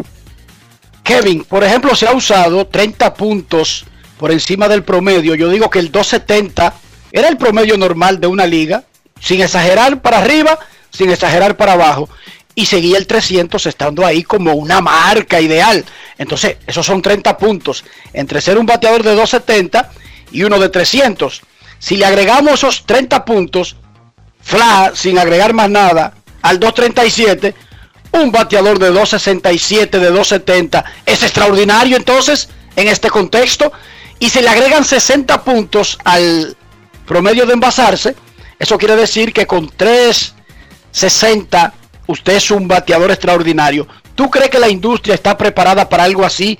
Para reaccionar favorablemente a los jugadores en base a esos números, más allá de la creencia que hemos tenido por un, más de un siglo? Mira lo que, lo que pasa desde mi punto de vista. El problema es que si, uno revisa la historia del béisbol, el promedio de bateo ha sido una, un número muy móvil. Y lo mismo ocurre con el porcentaje de envasarse y el slogan. Por eso 300 se ha mantenido como el número representativo de un buen bateador a través de la historia del béisbol. Lo que ocurre con eso es que, por ejemplo, si tú tomas el último año de la bola muerta, yo creo que esto tenemos que verlo en el contexto de promedio, porcentaje de envasarse y slogan para uno poder entender las cosas. El último año de lo que se supone fue la era de la bola muerta original, que fue en 1919. Las grandes ligas batearon 263. Recordemos que era un béisbol de contacto y muchos hombres bateaban promedios altos. La liga bateó 263 con un porcentaje de envasarse de 322 y un slogan muy bajo de 348. Si tú te mueves, digamos, ocho años después, y digo ese, esa temporada 1927 porque es la temporada de los famosos Yankees encabezados por el hombre que trajo la era de la bola viva, que es Babe Ruth. Ese año, con relación a 1919, el promedio subió 21 puntos a 2.84. El porcentaje de envasarse subió 23 puntos a 3.45. El slogan subió cerca de 50 puntos. Pero tú te encuentras que tres años más tarde, en 1930, se batió como nunca. Las grandes ligas batearon 2.96 y solo voy a dar ese número. Luego, en 1968, tenemos la baja, como decía Carlos José, en la culminación de lo que podríamos llamar la segunda era de la bola muerta. El, después viene la época subsiguiente donde tú revisas buenos años de la ofensiva, digamos 1977, 1987, la época de los esteroides, y los promedios están rondando los 265 normalmente, pero por ejemplo en el 2001 el eslogan de las grandes ligas fue 427. Eso es 31 puntos más que ahora, que se supone que estamos en la era de los cuadrangulares. Sin embargo, el eslogan colectivo anda alrededor de 3.96. Entonces, el, tema con esto es que el, siempre han exigido, existido ajustes de algún tipo que han provocado altas y bajas en esos promedios y por eso se mantiene el 300 en la conciencia colectiva. Para contestar tu pregunta sobre si vamos a ver un reajuste en la, la valoración de los bateadores, yo lo que creo que en esta época, Enrique, el promedio de bateo a la hora de los equipos ponerle valor a un jugador tiene mucho menos importancia que en otra época. Entonces los equipos van a ver el promedio de bateo, pero van a ver otras cosas. ¿Qué tanto se envasa ese jugador? ¿Cuál es el aporte de poder que, que realmente hace? ¿Cómo anda en carreras creadas para el equipo? Entonces hay un conjunto de elementos que van a ayudar a valorar ese jugador que va más allá del promedio de bateo. Lo lógico es hacer un ajuste, como ustedes han dicho, eh, para realmente ajustar la, la exigencia que uno le tiene a los bateadores a la época. Pero para mí el problema es ese, que ha sido un constante sube y baja a través de diferentes épocas del béisbol. Y quién sabe si eso lo vamos a ver otra vez próximamente, que venga algún tipo de reajuste que provoca, que provoque que los promedios suban nuevamente. Y tengo otro tema y quiero que comience Dionisio. Es verdad que va a haber un reajuste, es verdad que muchas cosas en el béisbol, en la vida, en los deportes son cíclicas, lo hemos visto y lo hemos dicho muchísimas veces aquí, pero en el interín, Dionisio, los que están jugando el prime de sus carreras en este momento, no Tatis, no Vladimir, no Acuña, no Soto, porque esos posiblemente se tiren parte del nuevo ciclo. Los que ya están en el centro de esta parte, que, que estos últimos 5 o 6 años son eh, la verdad, el centro de sus carreras. ¿Le afectaría, tú crees, cuando tengan que ser valorados? Y estos números, estos números no son de Salón de la Fama, pero mira estos números y que lamentablemente sean evaluados quizás sin tomar en cuenta las personas que los vieron jugar día a día, minuto a minuto, hora a hora, juego a juego, y simplemente los valoren comparando sus números con otros que alcanzan ese sitial. Yo no estoy tan seguro de que eso pueda suceder, Enrique, porque es que la forma en que hoy en día se analizan la producción de un pelotero es muy diferente a antes. Antes, eh, qué sé yo, 10, 15, 20 años atrás, era muy estándar el 300, 340, 100, o el estándar para evaluar eh, un salón de la fama era muy radical. Hoy en día tenemos peloteros con números que, sin lugar a dudas, en términos de acumulación, no van a estar ni cerca a lo de antes. Pero cuando midan su carrera, dirán, oh, pero mira, De Grom ganó 130 juegos de por vida y es, y Salón de la Fama. ¿Y cómo diablo fue que Sayón ganó todos los que ganó? ¿Cómo fue que, que en una época había pitchers de 300 o de 400 triunfos. Los análisis han cambiado. La forma en que la prensa evalúa los talentos, la forma en que los especialistas analizan la producción de cada quien, ha ido modificando demasiado radical. Por eso ya ganados y perdidos no son herramientas de medición.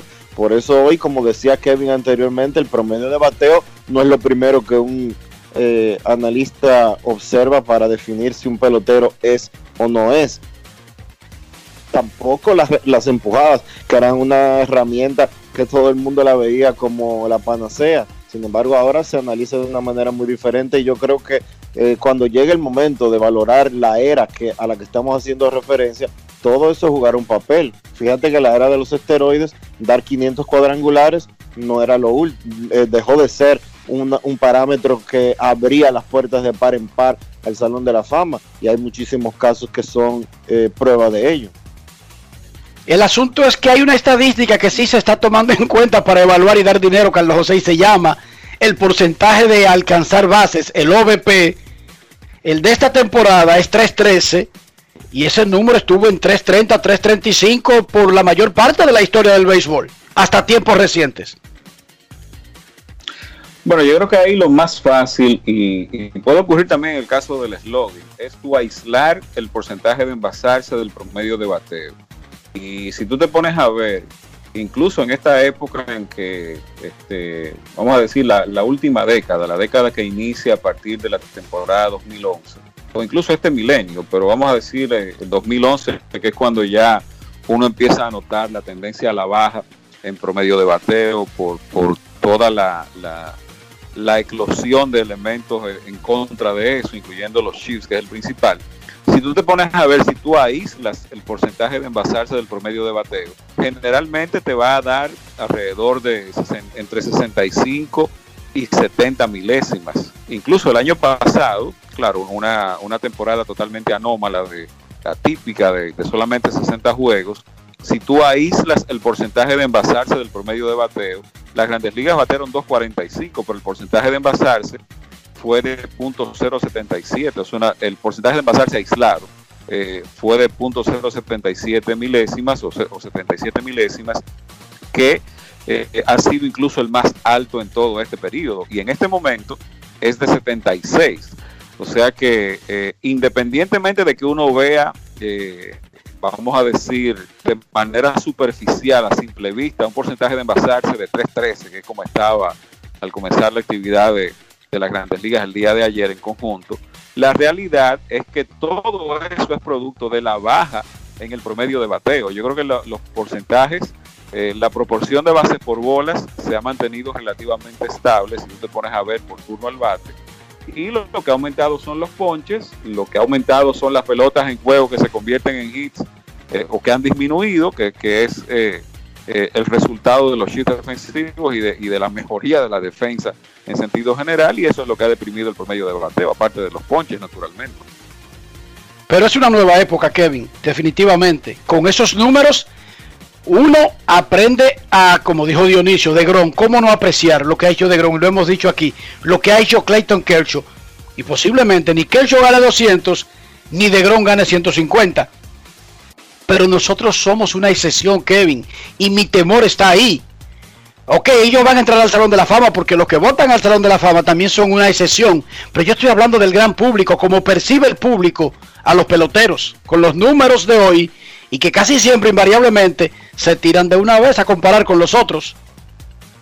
Bueno, yo lo que creo es que, que poco a poco el, hay, que, el, eh, hay que hacer una evolución de, de cómo medir eh, a un jugador, eh, por lo menos en, en esta época, y tratar de acercarse más a lo que, bueno, los equipos están haciendo. Yo creo que tenemos que llegar al, al entendimiento de que el promedio de bateo no es ni remotamente la mejor herramienta para definirte el valor ofensivo de un jugador. Y estamos en una era donde, eh, ya lo hemos dicho, ¿verdad? El picheo, eh, estamos en la era de la, de la velocidad, estos lanzadores tienen, están mejor preparados físicamente eh, que nunca, sus mecánicas son más eficientes, está el tema de las sustancias para mejorar el agarre, eh, o sea, tienen con qué dominar, sobre todo cuando sabemos el approach que los bateadores tienen en, esta época. Esa es una realidad que estamos viviendo y en ese sentido creo que para tú evaluar el valor de un, de un jugador de ofensiva, necesitas agregar otros elementos a la conversación y no solo pensar en si bateó 280, 300 o 320 únicamente, porque primero, eh, eso es una manera simplista de tú eh, en realidad evaluar a un jugador y en este entorno no te va a contar la historia completa. Entonces nosotros debemos cambiar la forma. Estoy hablando del colectivo, no estoy hablando de este programa ni de nosotros cuatro. Nosotros debemos cambiar la narrativa de cómo enseñamos sobre el valor de los jugadores. ¿En eso están de acuerdo? Definitivamente. Dionisio. Absolutamente hay que hacer un ajuste. Hay que hacer ciertos ajustes, te creo, te lo compro, pero no tanto como bajarlo a 270 para decir que un pelotero es eh, sobresaliente. Ajá, pero la liga batea 230, Dionisio, ¿qué hacemos? No, no importa, que, que haya muchos malos no quiere decir, no quiere decir que el que sea menos malo comienza a ser bueno. No, no, no, no es que comience a ser bueno, es cuál es la separación entre ser promedio, 237, y ser bueno. O sea, si cuando bateaba 280 la liga era bueno el que bateaba 300, carajo, cóchole. Ahora que batean 237, como que hay un gap, hay un hueco demasiado ancho, muchachos, ¿sí o no? Admítanlo. Eso sí te, te doy no, esa. está claro. Esa, Sí. esa te la doy, Enrique, pero todavía se me hace un poquito pesado. Incluso yo voy a dejar de usar a Mario Mendoza. Dionisio, lo prometo. A partir de hoy yo dejaré de usar a Mario Mendoza, el pobre Mario, que batió 2.15 de por vida y que tuvo una extraordinaria temporada de 2.45. ¡Ojo! Sí, Enrique, pero, pero, pero Mario era malo. en su época tú haces el ajuste y eso era malo. Busca, busca la- Era busca- sin- sin poder, sin velocidad y sin nada. busca los demás promedios de Mario, además del de bateo. y cuéntame esta historia. En sentido general, yo creo que no deberíamos ser tan estáticos con algunas creencias, con algunos parámetros. Entiendo el punto, están instalados ahí por más de un siglo. Cambiar cosas, conceptos de tanto tiempo, incluso decirle a una gente, no es que las victorias no son tan importantes, señores, es difícil decirle eso y que te entiendan. Eso se ha tomado su tiempo, mucho tiempo. Y han pasado cuántos, Carlos? 20, 25 años para que se empiece a entender que aunque de Grom gane 12 juegos, 11 juegos, merece, por ejemplo, el Sayón. Sí, to- todavía hay gente que no se recupera, Dionisio, del, del sayón a Félix Hernández. Todavía hay gente que no se recupera de eso y uno lo entiende, porque es que ese sí fue un estándar, o ese fue un estándar que se mantuvo, eh, vamos a decir, por casi un siglo, eh, el tema de los 20 juegos. Ya eso es otra, es otra cosa que está también una especie en extinción. A menos que, que la liga tome, eh, tú sabes, medidas para, para tratar de incentivar eh, que los equipos dejen a los lanzadores abridores más tiempo. eh, No, no, Carlos, por favor, no. Por, por favor, no. Ya no podemos seguir beneficiando a los lanzadores.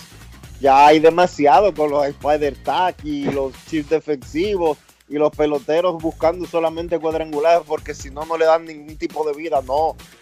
Y los, y los Ángel. Hernández, se te olvidó Dionisio.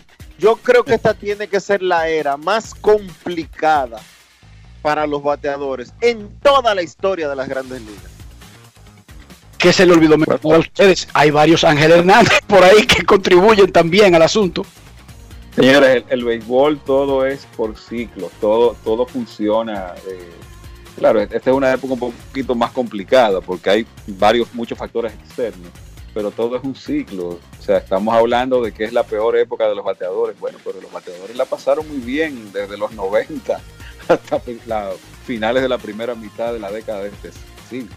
No, comieron, comieron con su dama. Y te voy a decir algo, el- es una época muy difícil, eh, obviamente, y eso lo, lo hemos eh, lo hemos dicho aquí, pero por ejemplo, el el slogan de las grandes ligas en este momento es casi 60 puntos más alto que en 1968.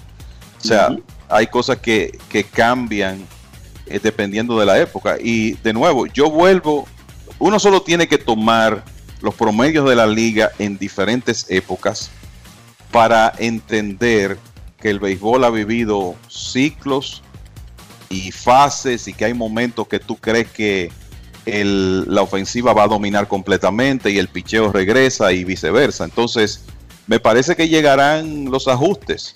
¿Será un elemento importante el hecho de que se van a comenzar a perseguir a los lanzadores que estén utilizando sustancias? Es posible que eso inicie una, eh, un proceso de ecualizar un poco las cosas y quién sabe lo, que vendrá después. Pero yo no creo que esto se va a mantener por siempre, sino que vendrá un momento donde los bateadores harán sus ajustes y la ofensiva subirá de nuevo.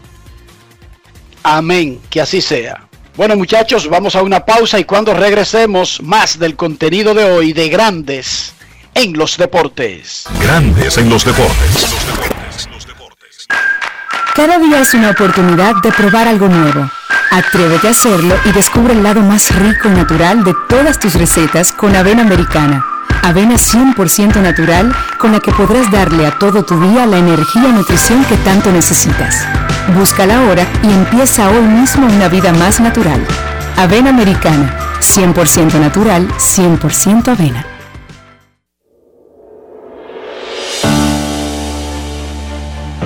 Ha sido un año de retos. A distancia, pero empezamos. Docentes, familias, equipo. Trabajamos para mantener y elevar la educación dominicana. Y ahora retornamos a las aulas de forma gradual y voluntaria. Y contamos contigo. Y conmigo. Y conmigo. Y conmigo. Y conmigo. Y conmigo. Y nosotros también. Porque en República Dominicana la educación no se detiene. Ministerio de Educación. ¿Qué lo que, men? Dame dos sobres de café y media libra de azúcar. buenos días. ¿Qué pasó, papá? Tranquilo, baja el brazo y no le pares, porque aquí está Rexona Rolón, que te protege hasta 48 horas del sudor y el mal olor. Solo destapa, aplica y ready para la batalla. Busca tu Rexona Rolón en tu colmado favorito. Rexona no te abandona. Grandes en los deportes. En los deportes. Miguel Andújar conectó su quinto jonrón de la temporada anoche en Minnesota. El pelotero dominicano de los Yankees se fue de 4-2 y ahora está bateando 2.58.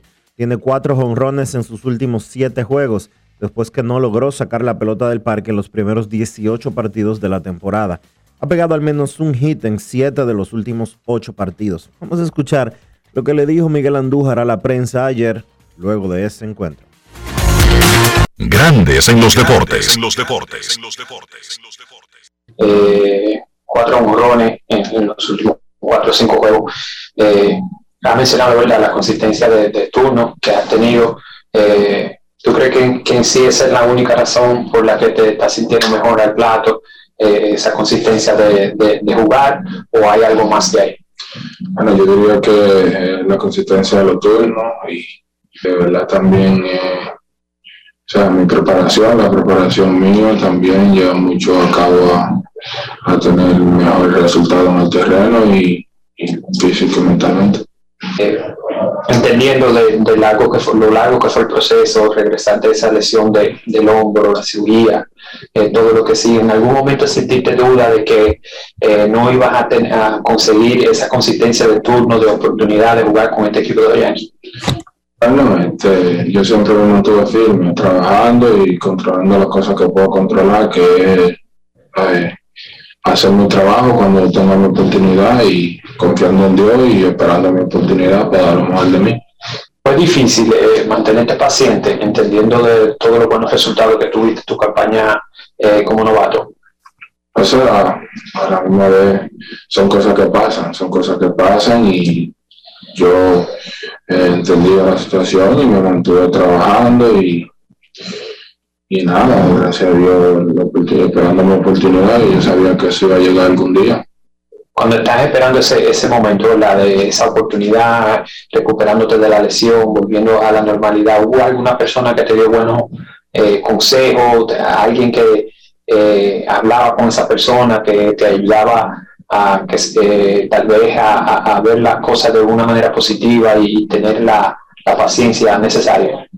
O sea, sí, o mi familia, mi familia y muchos de los compañeros también me, siempre me, me mantenían positivo en hogar y, y esos muchachos. La verdad que siempre me confío en Dios y siempre esperando mi oportunidad. Gracias a Dios. Grandes en los deportes.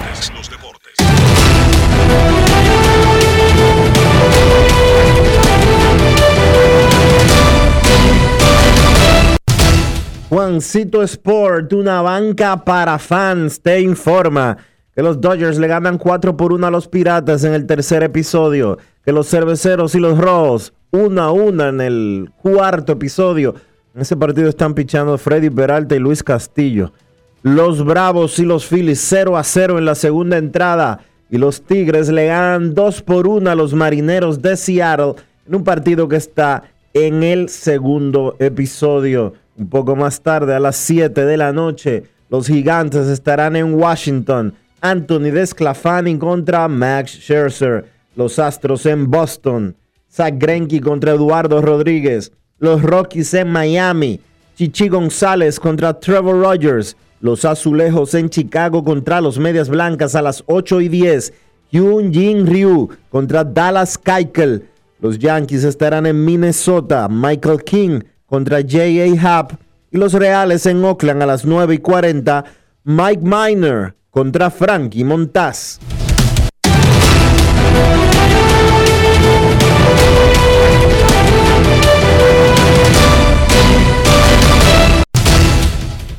Sport, una banca para fans. La banca de mayor prestigio en todo el país, donde cobras tu ticket ganador al instante en cualquiera de nuestras sucursales. Visítanos en juancitosport.com.do y síguenos en arroba rd. Juancito Sport.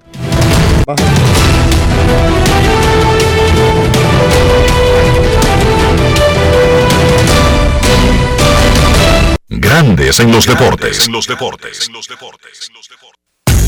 Luis Castillo ha tirado cuatro entradas, ha permitido solo un indiscutible, cuadrangular, un boleto y tres ponches. Su efectividad ha bajado a 6.35 por el equipo de los Rojos de Cincinnati. Mientras tanto, Freddy Peralta tiene tres entradas y ha permitido dos hits, una carrera limpia, un boleto y tres ponches. Ha tolerado un cuadrangular, reitero y corrijo, que Luis Castillo no ha permitido cuadrangular, sí ha permitido una carrera, pero no es un jonrón. Quien tiene jonrón permitido en ese eh, partido es el señor Freddy Peralta. En el tercer episodio les decía que los Dodgers le están ganando a los Piratas. Ahí sí hubo cuadrangular para el equipo de los Dodgers y fue Mookie Betts. Mookie Betts, repito, conectó cuadrangular para los Dodgers de Los Ángeles, que están ganando cuatro carreras por una. El sexto de la temporada para Mookie y fue abriendo el partido. Momento de una pausa aquí en Grandes en los Deportes. Ya retornamos. Grandes en los deportes. En los deportes. En los deportes. En Banreservas apoyamos la voluntad de quienes generan cambios para escribir nuevas historias. Por eso en 1979 nace el voluntariado Banreservas, que realiza acciones de sostenibilidad y solidaridad que mejoran la calidad de vida de miles de familias vulnerables, llevándoles dignidad y esperanza. Banreservas, 80 años siendo el banco de todos los dominicanos. Cada día es una oportunidad de probar algo nuevo. Atrévete a hacerlo y descubre el lado más rico y natural de todas tus recetas con avena americana. Avena 100% natural con la que podrás darle a todo tu día la energía y nutrición que tanto necesitas. Búscala ahora y empieza hoy mismo una vida más natural. Avena americana, 100% natural, 100% avena. El desarrollo de la industria nacional y las zonas francas, los miles de nuevos empleos de calidad, el apoyo a los emprendedores y el fortalecimiento de los negocios han devuelto la esperanza a los dominicanos. La sonrisa de nuestra gente es parte del bienestar y la calidad de vida que provee el sector industrial nacional, uno de los principales catalizadores de la recuperación económica. Juntos avanzamos hacia la industrialización. Ministerio de Industria, Comercio y MIPIMES. Estamos cambiando. Ha sido un año de retos. A distancia, pero empezamos. Docentes, familias, equipo. Trabajamos para mantener y elevar la educación dominicana. Ahora retornamos a las aulas de forma gradual y voluntaria. Y contamos contigo. Y conmigo. Y conmigo. Y conmigo. Y conmigo. Y conmigo. Y nosotros también. Porque en República Dominicana la educación no se detiene. Ministerio de Educación. En Grandes en los Deportes. Llegó el momento del básquet. Llegó el momento del básquet. En el único partido de la noche en los playoffs de la NBA, Phoenix le dio una paliza a Denver 123 por 98. Chris Paul 17 puntos con 15 asistencias. Devin Booker 18 puntos. De Andrew Ayton 15 puntos con 10 rebotes. Destacar a Chris Paul y sus 15 asistencias y además no tuvo ni un balón perdido. Es el tercer juego de la carrera de Chris Paul en playoff donde tiene 15 o más asistencias sin perder un solo balón, líder de todos los tiempos en partidos de este tipo en la postemporada. Además, es el único obviamente que lo ha hecho con tres franquicias diferentes. En el 2008 con New Orleans, en el 2014 con los Clippers y ahora en el 2021 con Phoenix. Paul sigue demostrando por qué es considerado el mejor point guard de su era. También destacar la ofensiva repartida de Phoenix. Ningún jugador encestó 20 o más puntos, sin embargo, el conjunto pudo anotar 123 y ganar su partido con una ventaja de 25 puntos. Eso habla muy bien de la forma en que Phoenix repartió el balón en ese encuentro de anoche. Y entonces, de Andrew Ayton, otro doble doble. Después del partido, Chris Paul estuvo mencionando que Ayton es probablemente el jugador más valioso de Phoenix en esta postemporada. Ha hecho todo lo que le han pedido, rebotar, defender e incluso cuando se le ha solicitado que haga ofensiva, también ha encestado sus puntos. Sin lugar a dudas, Ayton ha dado un paso hacia adelante en su carrera y lo estamos viendo en estos playoffs. Del lado de Denver, Nikola Jokic 24 puntos con 13 rebotes. Está en problemas Denver, si bien es cierto que ellos dominaron a Portland en esa primera ronda con una gran ofensiva. Todo el mundo sabe que la defensa no es el fuerte del conjunto de Portland. Sin embargo, este equipo de Phoenix, además de que anota muy bien, también defiende muy bien y hemos visto cómo esa defensa le ha causado problemas a Denver en esos primeros dos partidos. Phoenix hizo su tarea, ganó sus dos encuentros en casa y ahora le toca a Denver hacer lo mismo cuando la serie se muda al estado de Colorado. En el día de ayer la NBA dio a conocer el premio al jugador defensivo del año y lo ganó Rudy Gobert del Utah Jazz. Es el tercer premio que Gobert gana en su carrera como defensor del año, uniéndose a otros tres jugadores que tienen tres o más también durante su carrera, Dikembe Mutombo, Ben Wallace y Dwight Howard. Las votaciones en esta temporada terminaron de la siguiente forma, Gobert en primer lugar, Ben Simmons en segundo, Draymond Green en tercero y Bam Adebayo de cuarto.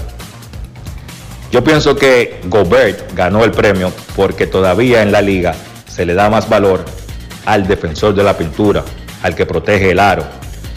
Porque Gobert esto es lo que hace, pero por razones lógicas, Ben Simmons y Draymond Green son defensores más versátiles, son más pequeños, más rápidos y pueden defender diferentes posiciones.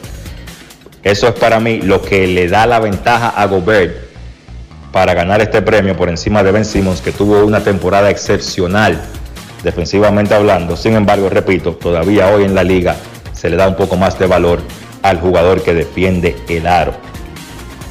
Partidos para esta noche en los playoffs.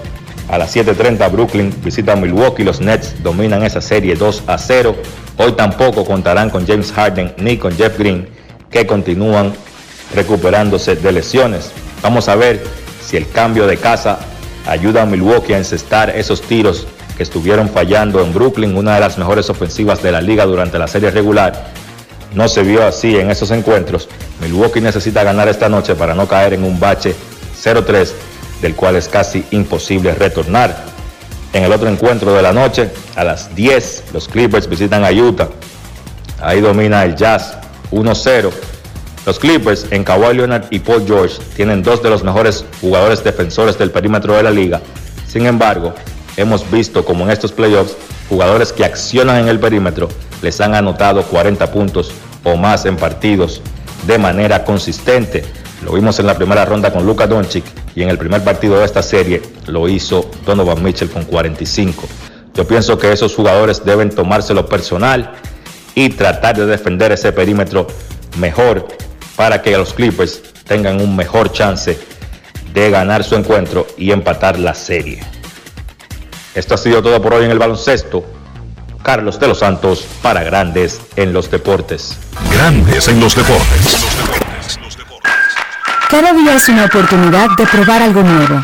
Atrévete a hacerlo y descubre el lado más rico y natural de todas tus recetas con avena americana. Avena 100% natural con la que podrás darle a todo tu día la energía y nutrición que tanto necesitas. Búscala ahora y empieza hoy mismo una vida más natural. Avena Americana, 100% natural, 100% avena. Amigo conductor, se acabaron los problemas de mantenimiento y embellecimiento automotriz con los productos Lubristar.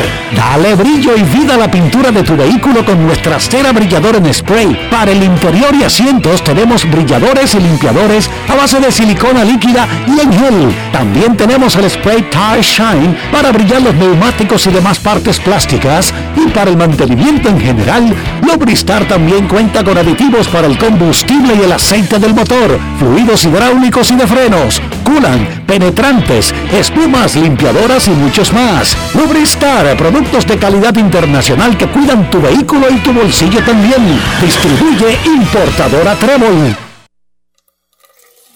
Miles de dominicanos desperdician el agua de manera irresponsable, sin entender el impacto que causaría en nuestras vidas si desaparece. Ahórrala y valórala.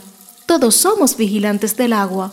Un mensaje de la Corporación del Acueducto y Alcantarillado de Santo Domingo, CAS.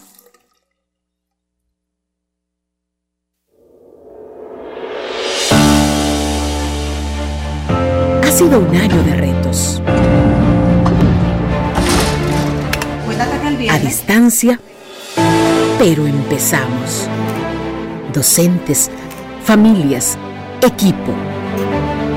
Trabajamos para mantener y elevar la educación dominicana. Y ahora retornamos a las aulas de forma gradual y voluntaria.